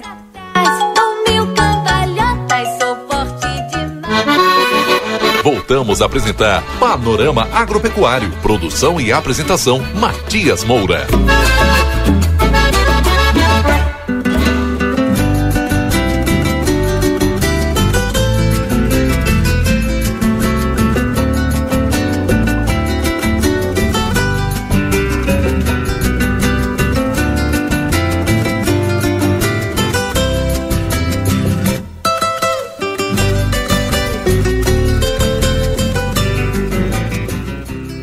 A partir de agora nós vamos estar conversando aqui dentro do panorama agropecuário com o advogado, um dos advogados da Farsul, que cuida né, dessa questão trabalhista por conta dos últimos acontecimentos aí. Esse assunto é, está né, na pauta e nós vamos ouvir hoje conversar com o Álvaro aqui. Bom dia, Álvaro. Seja bem-vindo na Rádio RCC. Bom dia, amigo Matias, e bom dia aos ouvintes da Rádio RCC de Santana do Livramento. Álvaro, a pauta está aí, né? Tantas coisas uh, nesse tempo têm sido ditas, têm sido faladas, divulgadas na mídia em relação à causa trabalhista e nós queremos saber de ti aí, como um dos advogados da Federação da Agricultura do Rio Grande do Sul, como é que vocês estão enfrentando essa questão, né? Saber como é que vocês orientam produtores e, e trabalhadores a a buscarem, claro, o seu direito e, e fazer tudo da maneira legalizada, né? Certo. Pois bem, é, houve então essas, essas notícias, essas denúncias de trabalhos em condições caracterizadas como análogo ao trabalho escravo, né? O que traz uma certa surpresa, tendo em vista que há muito tempo já a Federação da Agricultura juntamente com os sindicatos rurais, no caso específico em Santana do Livramento, Sindicato Rural de Santana do Livramento, onde nós temos o presidente Luiz Carlos Dauria Nunes, vem trabalhando com as convenções coletivas de trabalho, é, onde nessas convenções é, muitos, muitas questões atinentes aos direitos dos trabalhadores são esclarecidas e levadas ao conhecimento do grande público. Né? Mas a gente sabe que toda lei é bem ou mal usada, dependendo de quem está do outro lado é, é, é, do, do, balcão, como a gente costuma dizer, né? E nós temos que enfrentar a, esses casos pontuais e orientar o nosso público-alvo, que é o empregador rural, produtor rural, trabalhador rural, para que o mesmo não, não tenha é, é, nenhuma possibilidade de ser penalizado ou, ou denunciado por falta de orientação ou até por falta do conhecimento da lei. Perfeito. Os produtores, eles além de estar tá enfrentando toda essa situação agora, a gente já vem de três anos seguidos de seca, tem toda essa questão climática, então é, é mais um desafio aí que a classe vem enfrentando, Álvaro. Ah, não tenha dúvida, né? Nos últimos quatro anos nós tivemos três anos com a estiagem no final da primavera e durante todo o verão. Isso traz um prejuízo que não volta mais, a gente sabe disso, né? E em meio a tudo isso, o que, que a gente precisa é, ter em mente? É, a lei que existe no Brasil, a lei trabalhista, ela vem da época do, do presidente Getúlio Vargas, da década de 40, e ao longo do tempo ela foi sofrendo algumas alterações e a última grande reforma trabalhista que tivemos ocorreu em 2017. Portanto, há seis houve meio rural, que é um meio é, que tem uma cultura muito forte e muito intrínseca à atividade. Nós sabemos que muitas coisas ocorrem é, através é, de troca de favores, é, de contratações é, que são para tarefas específicas na propriedade, que não são do dia a dia da propriedade, mas que são necessárias. E muitas vezes pela questão dos usos e costumes, que também é uma característica da nossa legislação, que aceita é, questões dos usos e costumes da região, é, muitas questões são tratadas de forma informal. Então, eu vejo assim, sem entrar no mérito dos casos que ocorreram com o Beto Gonçalves Uruguaiana, porque eu não, não tive acesso aos autos do processo, então qualquer coisa que eu fale é uma mera expectativa. Tirando esses casos em concreto, o que a gente tem que buscar orientar ao produtor rural? Que ele procure ao máximo formalizar estas relações, por mais que, inclusive as relações que são passageiras, porque isso traz segurança para ambos os lados. E vai trabalhar, vai trabalhar com a segura, seguridade social, que é o grande é, é, que é o grande trunfo da nossa legislação, quer dizer, é, aquele trabalhador ele está assegurado, ele, ele tem é, se precisar, e a gente torce que nunca ocorra, mas em casos de acidente, até em casos de óbito, ele vai ter é, uma cobertura para si e para a sua família. Né? E o empregador fica é, a, a, a, o cumprimento do que a lei exige, que é que ele alcance os direitos aos, às pessoas que a ele prestam serviço. Com certeza. Uh, ainda no, no, meio rural, né, tem todo esse diferencial em que, em muitos casos, o trabalhador ele vive na propriedade praticamente, né, Álvaro? Ele tem os seus, tem os, os trabalhadores, por exemplo, que são é, trabalhadores que ficam na propriedade e têm as suas folgas.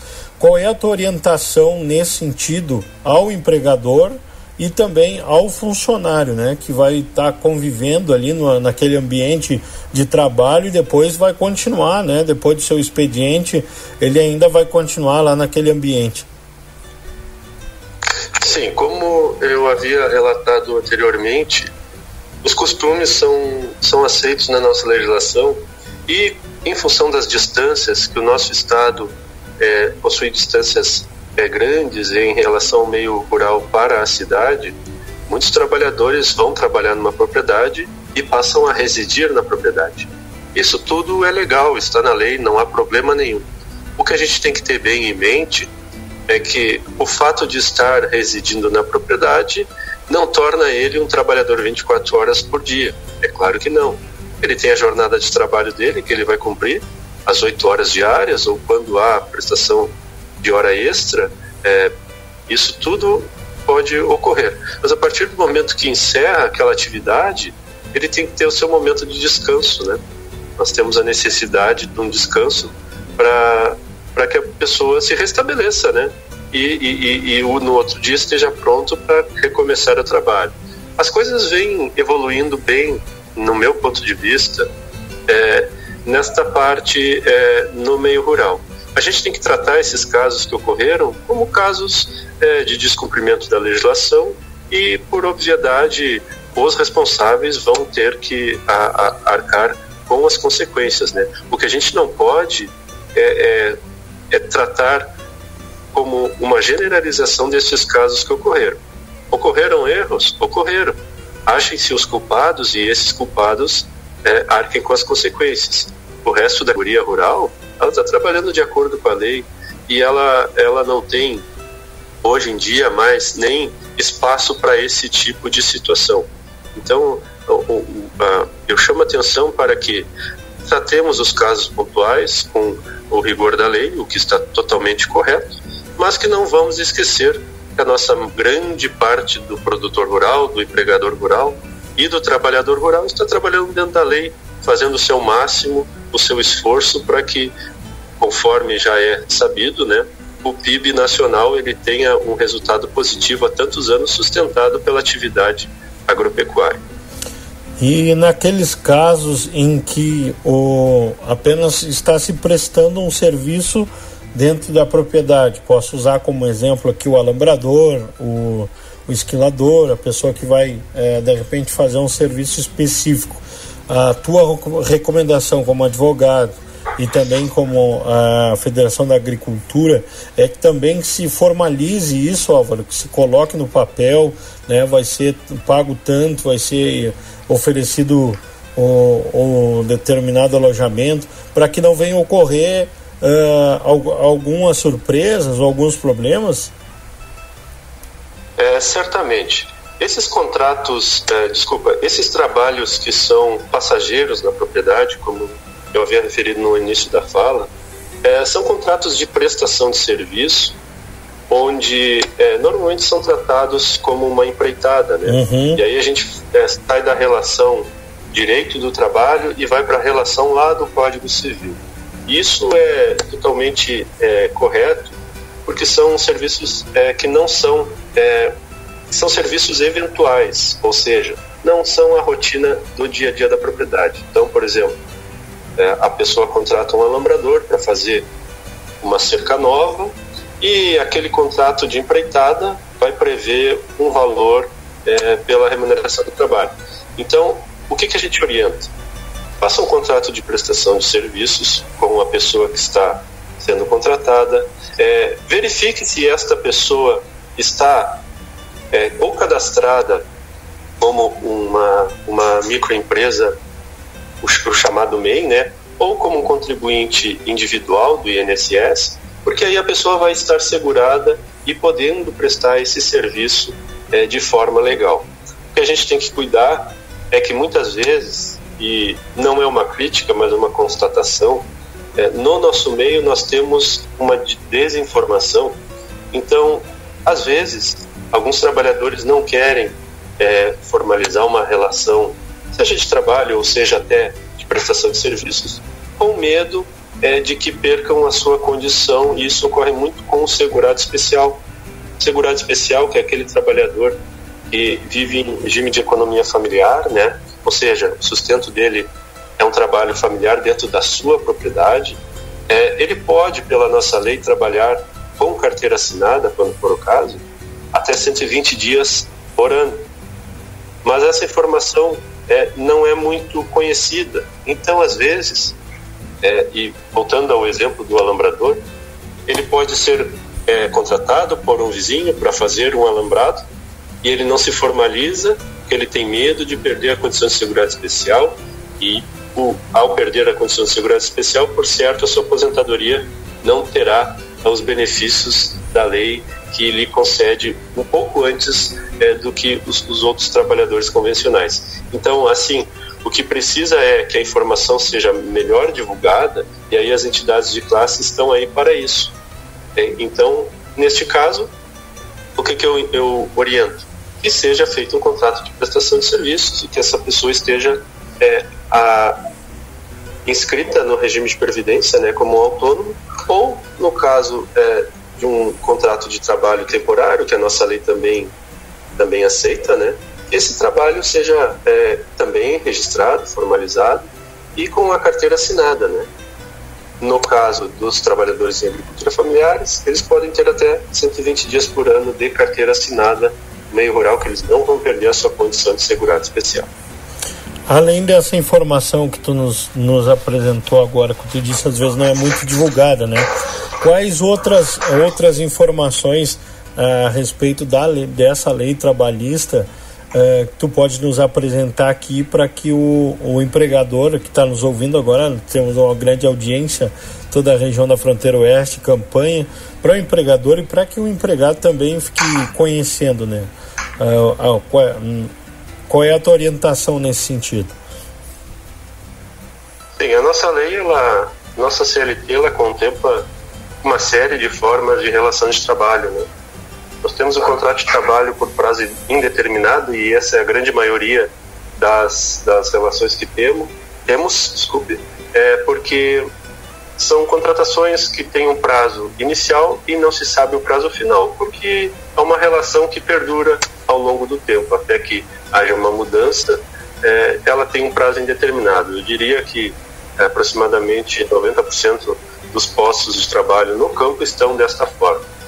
Nós temos depois o contrato por prazo determinado, que é aceito também é, com o um máximo de dois anos, ou seja, se contrata trabalhador para este trabalho por até dois anos. Caso supere esses dois anos, vira um contrato por prazo indeterminado, que foi o primeiro exemplo que eu passei. Uh, depois, nós temos também temos a questão da terceirização, que é aceita na nossa legislação, e ressalto é uma reforma que faz seis anos que ocorreu na lei, e isso leva um tempo até as pessoas se acostumarem com o novo texto da lei.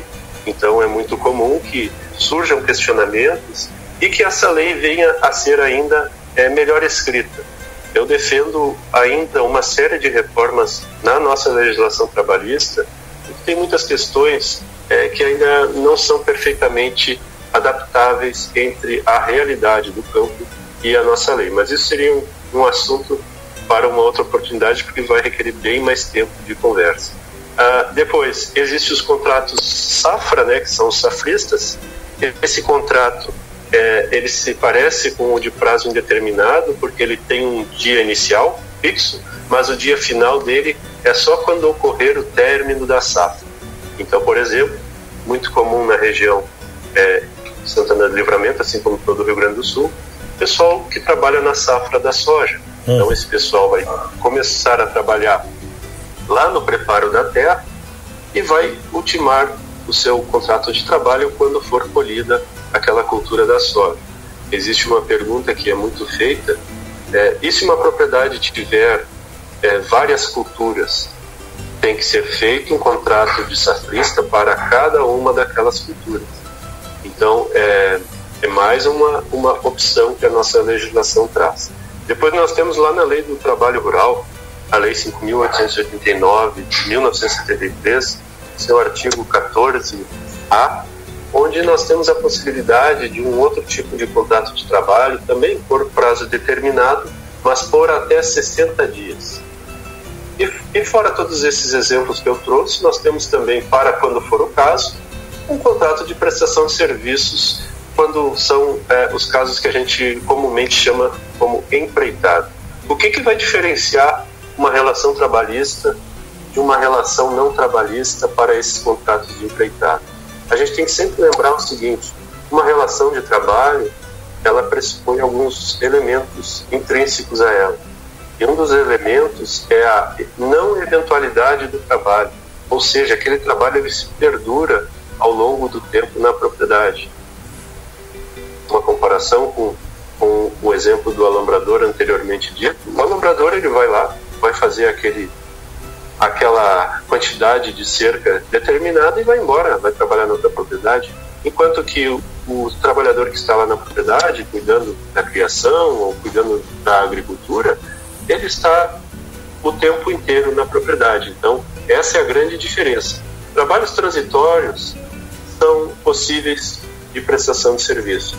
Já trabalhos que requerem essa continuidade, que depende muito da pessoa que está ali trabalhando, onde há uma subordinação hierárquica é, em função de ter, termos um empregador e um empregado. Aí nós estamos falando de relações de trabalho e temos que achar, dentre esses exemplos que eu trouxe, aquele que fique mais adequado para que ambos os lados tenham segurança o, o, grande, a grande questão da formalização das relações de trabalho é a segurança, segurança para ambos os lados.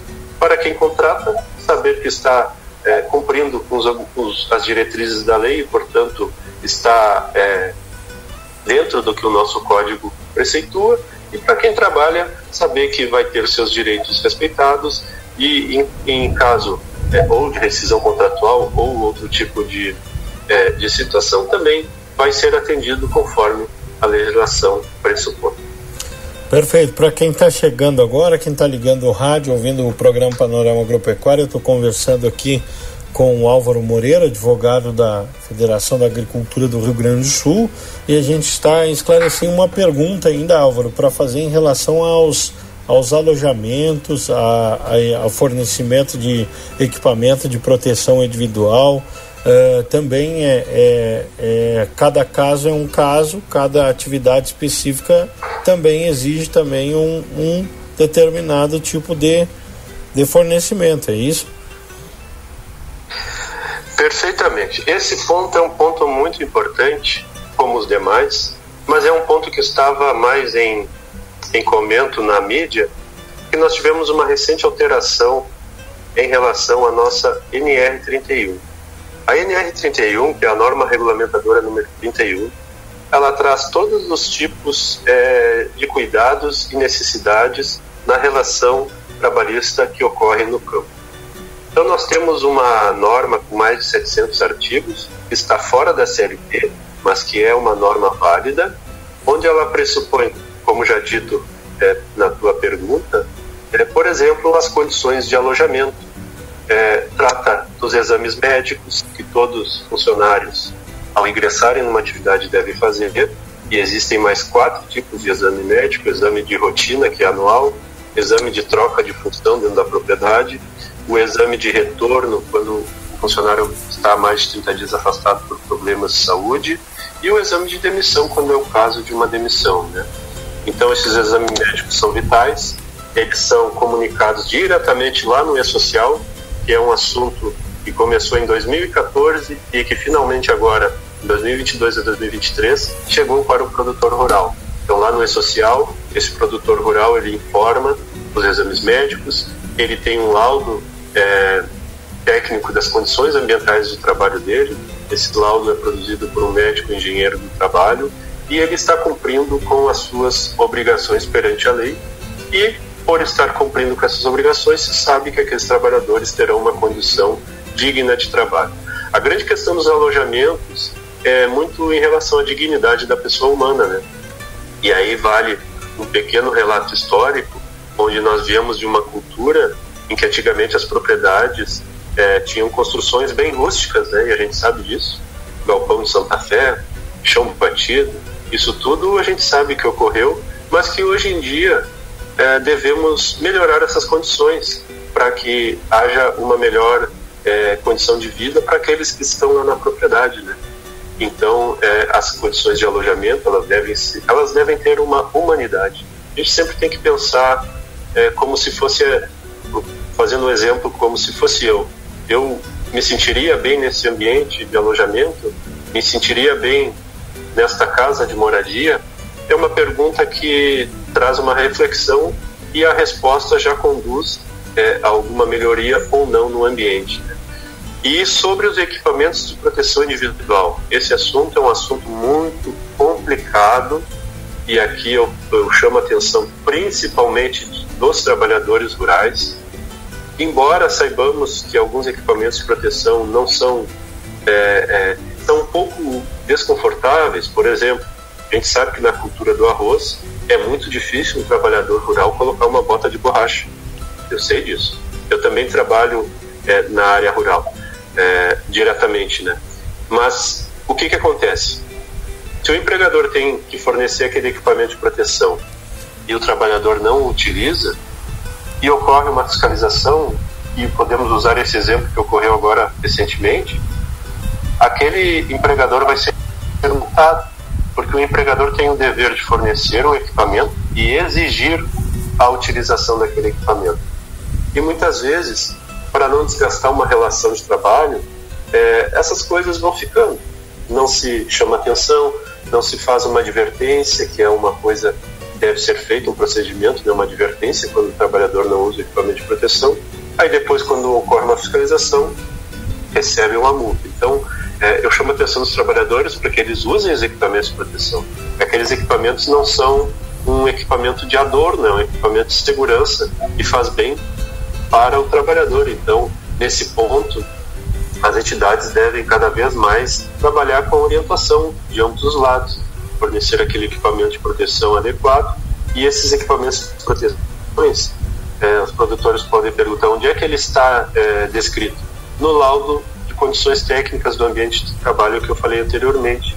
Todas as propriedades que têm funcionário com carteira de trabalho devem ter o seu. Então lá vai estar a listagem de equipamentos que devem ser fornecidos conforme a atividade que se desenvolve nesta propriedade. Então é um trabalho que leva tempo, a gente tem que orientar, temos que fazer seminários sobre isso, porque são informações que não são do dia a dia das pessoas. Então levam tempo e para isso servem as entidades de classe como anteriormente eu havia referido. Álvaro, muito obrigado, viu, pela tua disponibilidade em estar conversando com a gente aqui, esclarecendo esses assuntos. Certamente é, esse tema vai continuar em pauta, né? Não só agora por conta desses casos, mas pela necessidade, né, de, da divulgação dessas informações Uh, tu comentou antes aqui o Sindicato Rural de Livramento, quando vier a, a Livramento aí pela Farsul, vai ser o nosso convidado com certeza para participar aqui do Panorama Agropecuário e a gente falar desse e de outros temas. Tá certo, eu agradeço o convite, será uma, uma satisfação aí da fronteira, né? Sabemos o seu alcance e a sua importância na região e o meu último recado, além das, dos alertas que já deixei aqui aos produtores, né, é uma mensagem de solidariedade e, e expectativa que as chuvas voltem, né, que sabemos que o prejuízo não volta mais, este não volta mais, mas que pelo menos tenhamos a partir do outono e consequente inverno uma melhora na situação climática, né, para a região, assim como para todo o Rio Grande do Sul, porque é muito triste quando a gente anda e eu ando bastante nas estradas do Rio Grande é, quando preciso ir até os sindicatos rurais, é muito triste a gente ver esses campos torrados, o gado, as ovelhas passando fome, pouca água, é, as lavouras morrendo. Né? Isso é muito triste. Isso, para quem tem ligação da terra como é o meu caso e o caso dos trabalhadores produtores rurais, isso, isso machuca muito na, na, na, alma da gente, né? Então, espero que voltem as chuvas aí e desejo que as coisas tenham uma melhor sequência no próximo ano.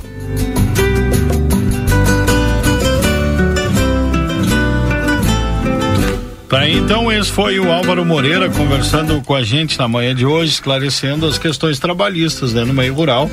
Tema muito importante que a gente debateu aqui no nosso panorama.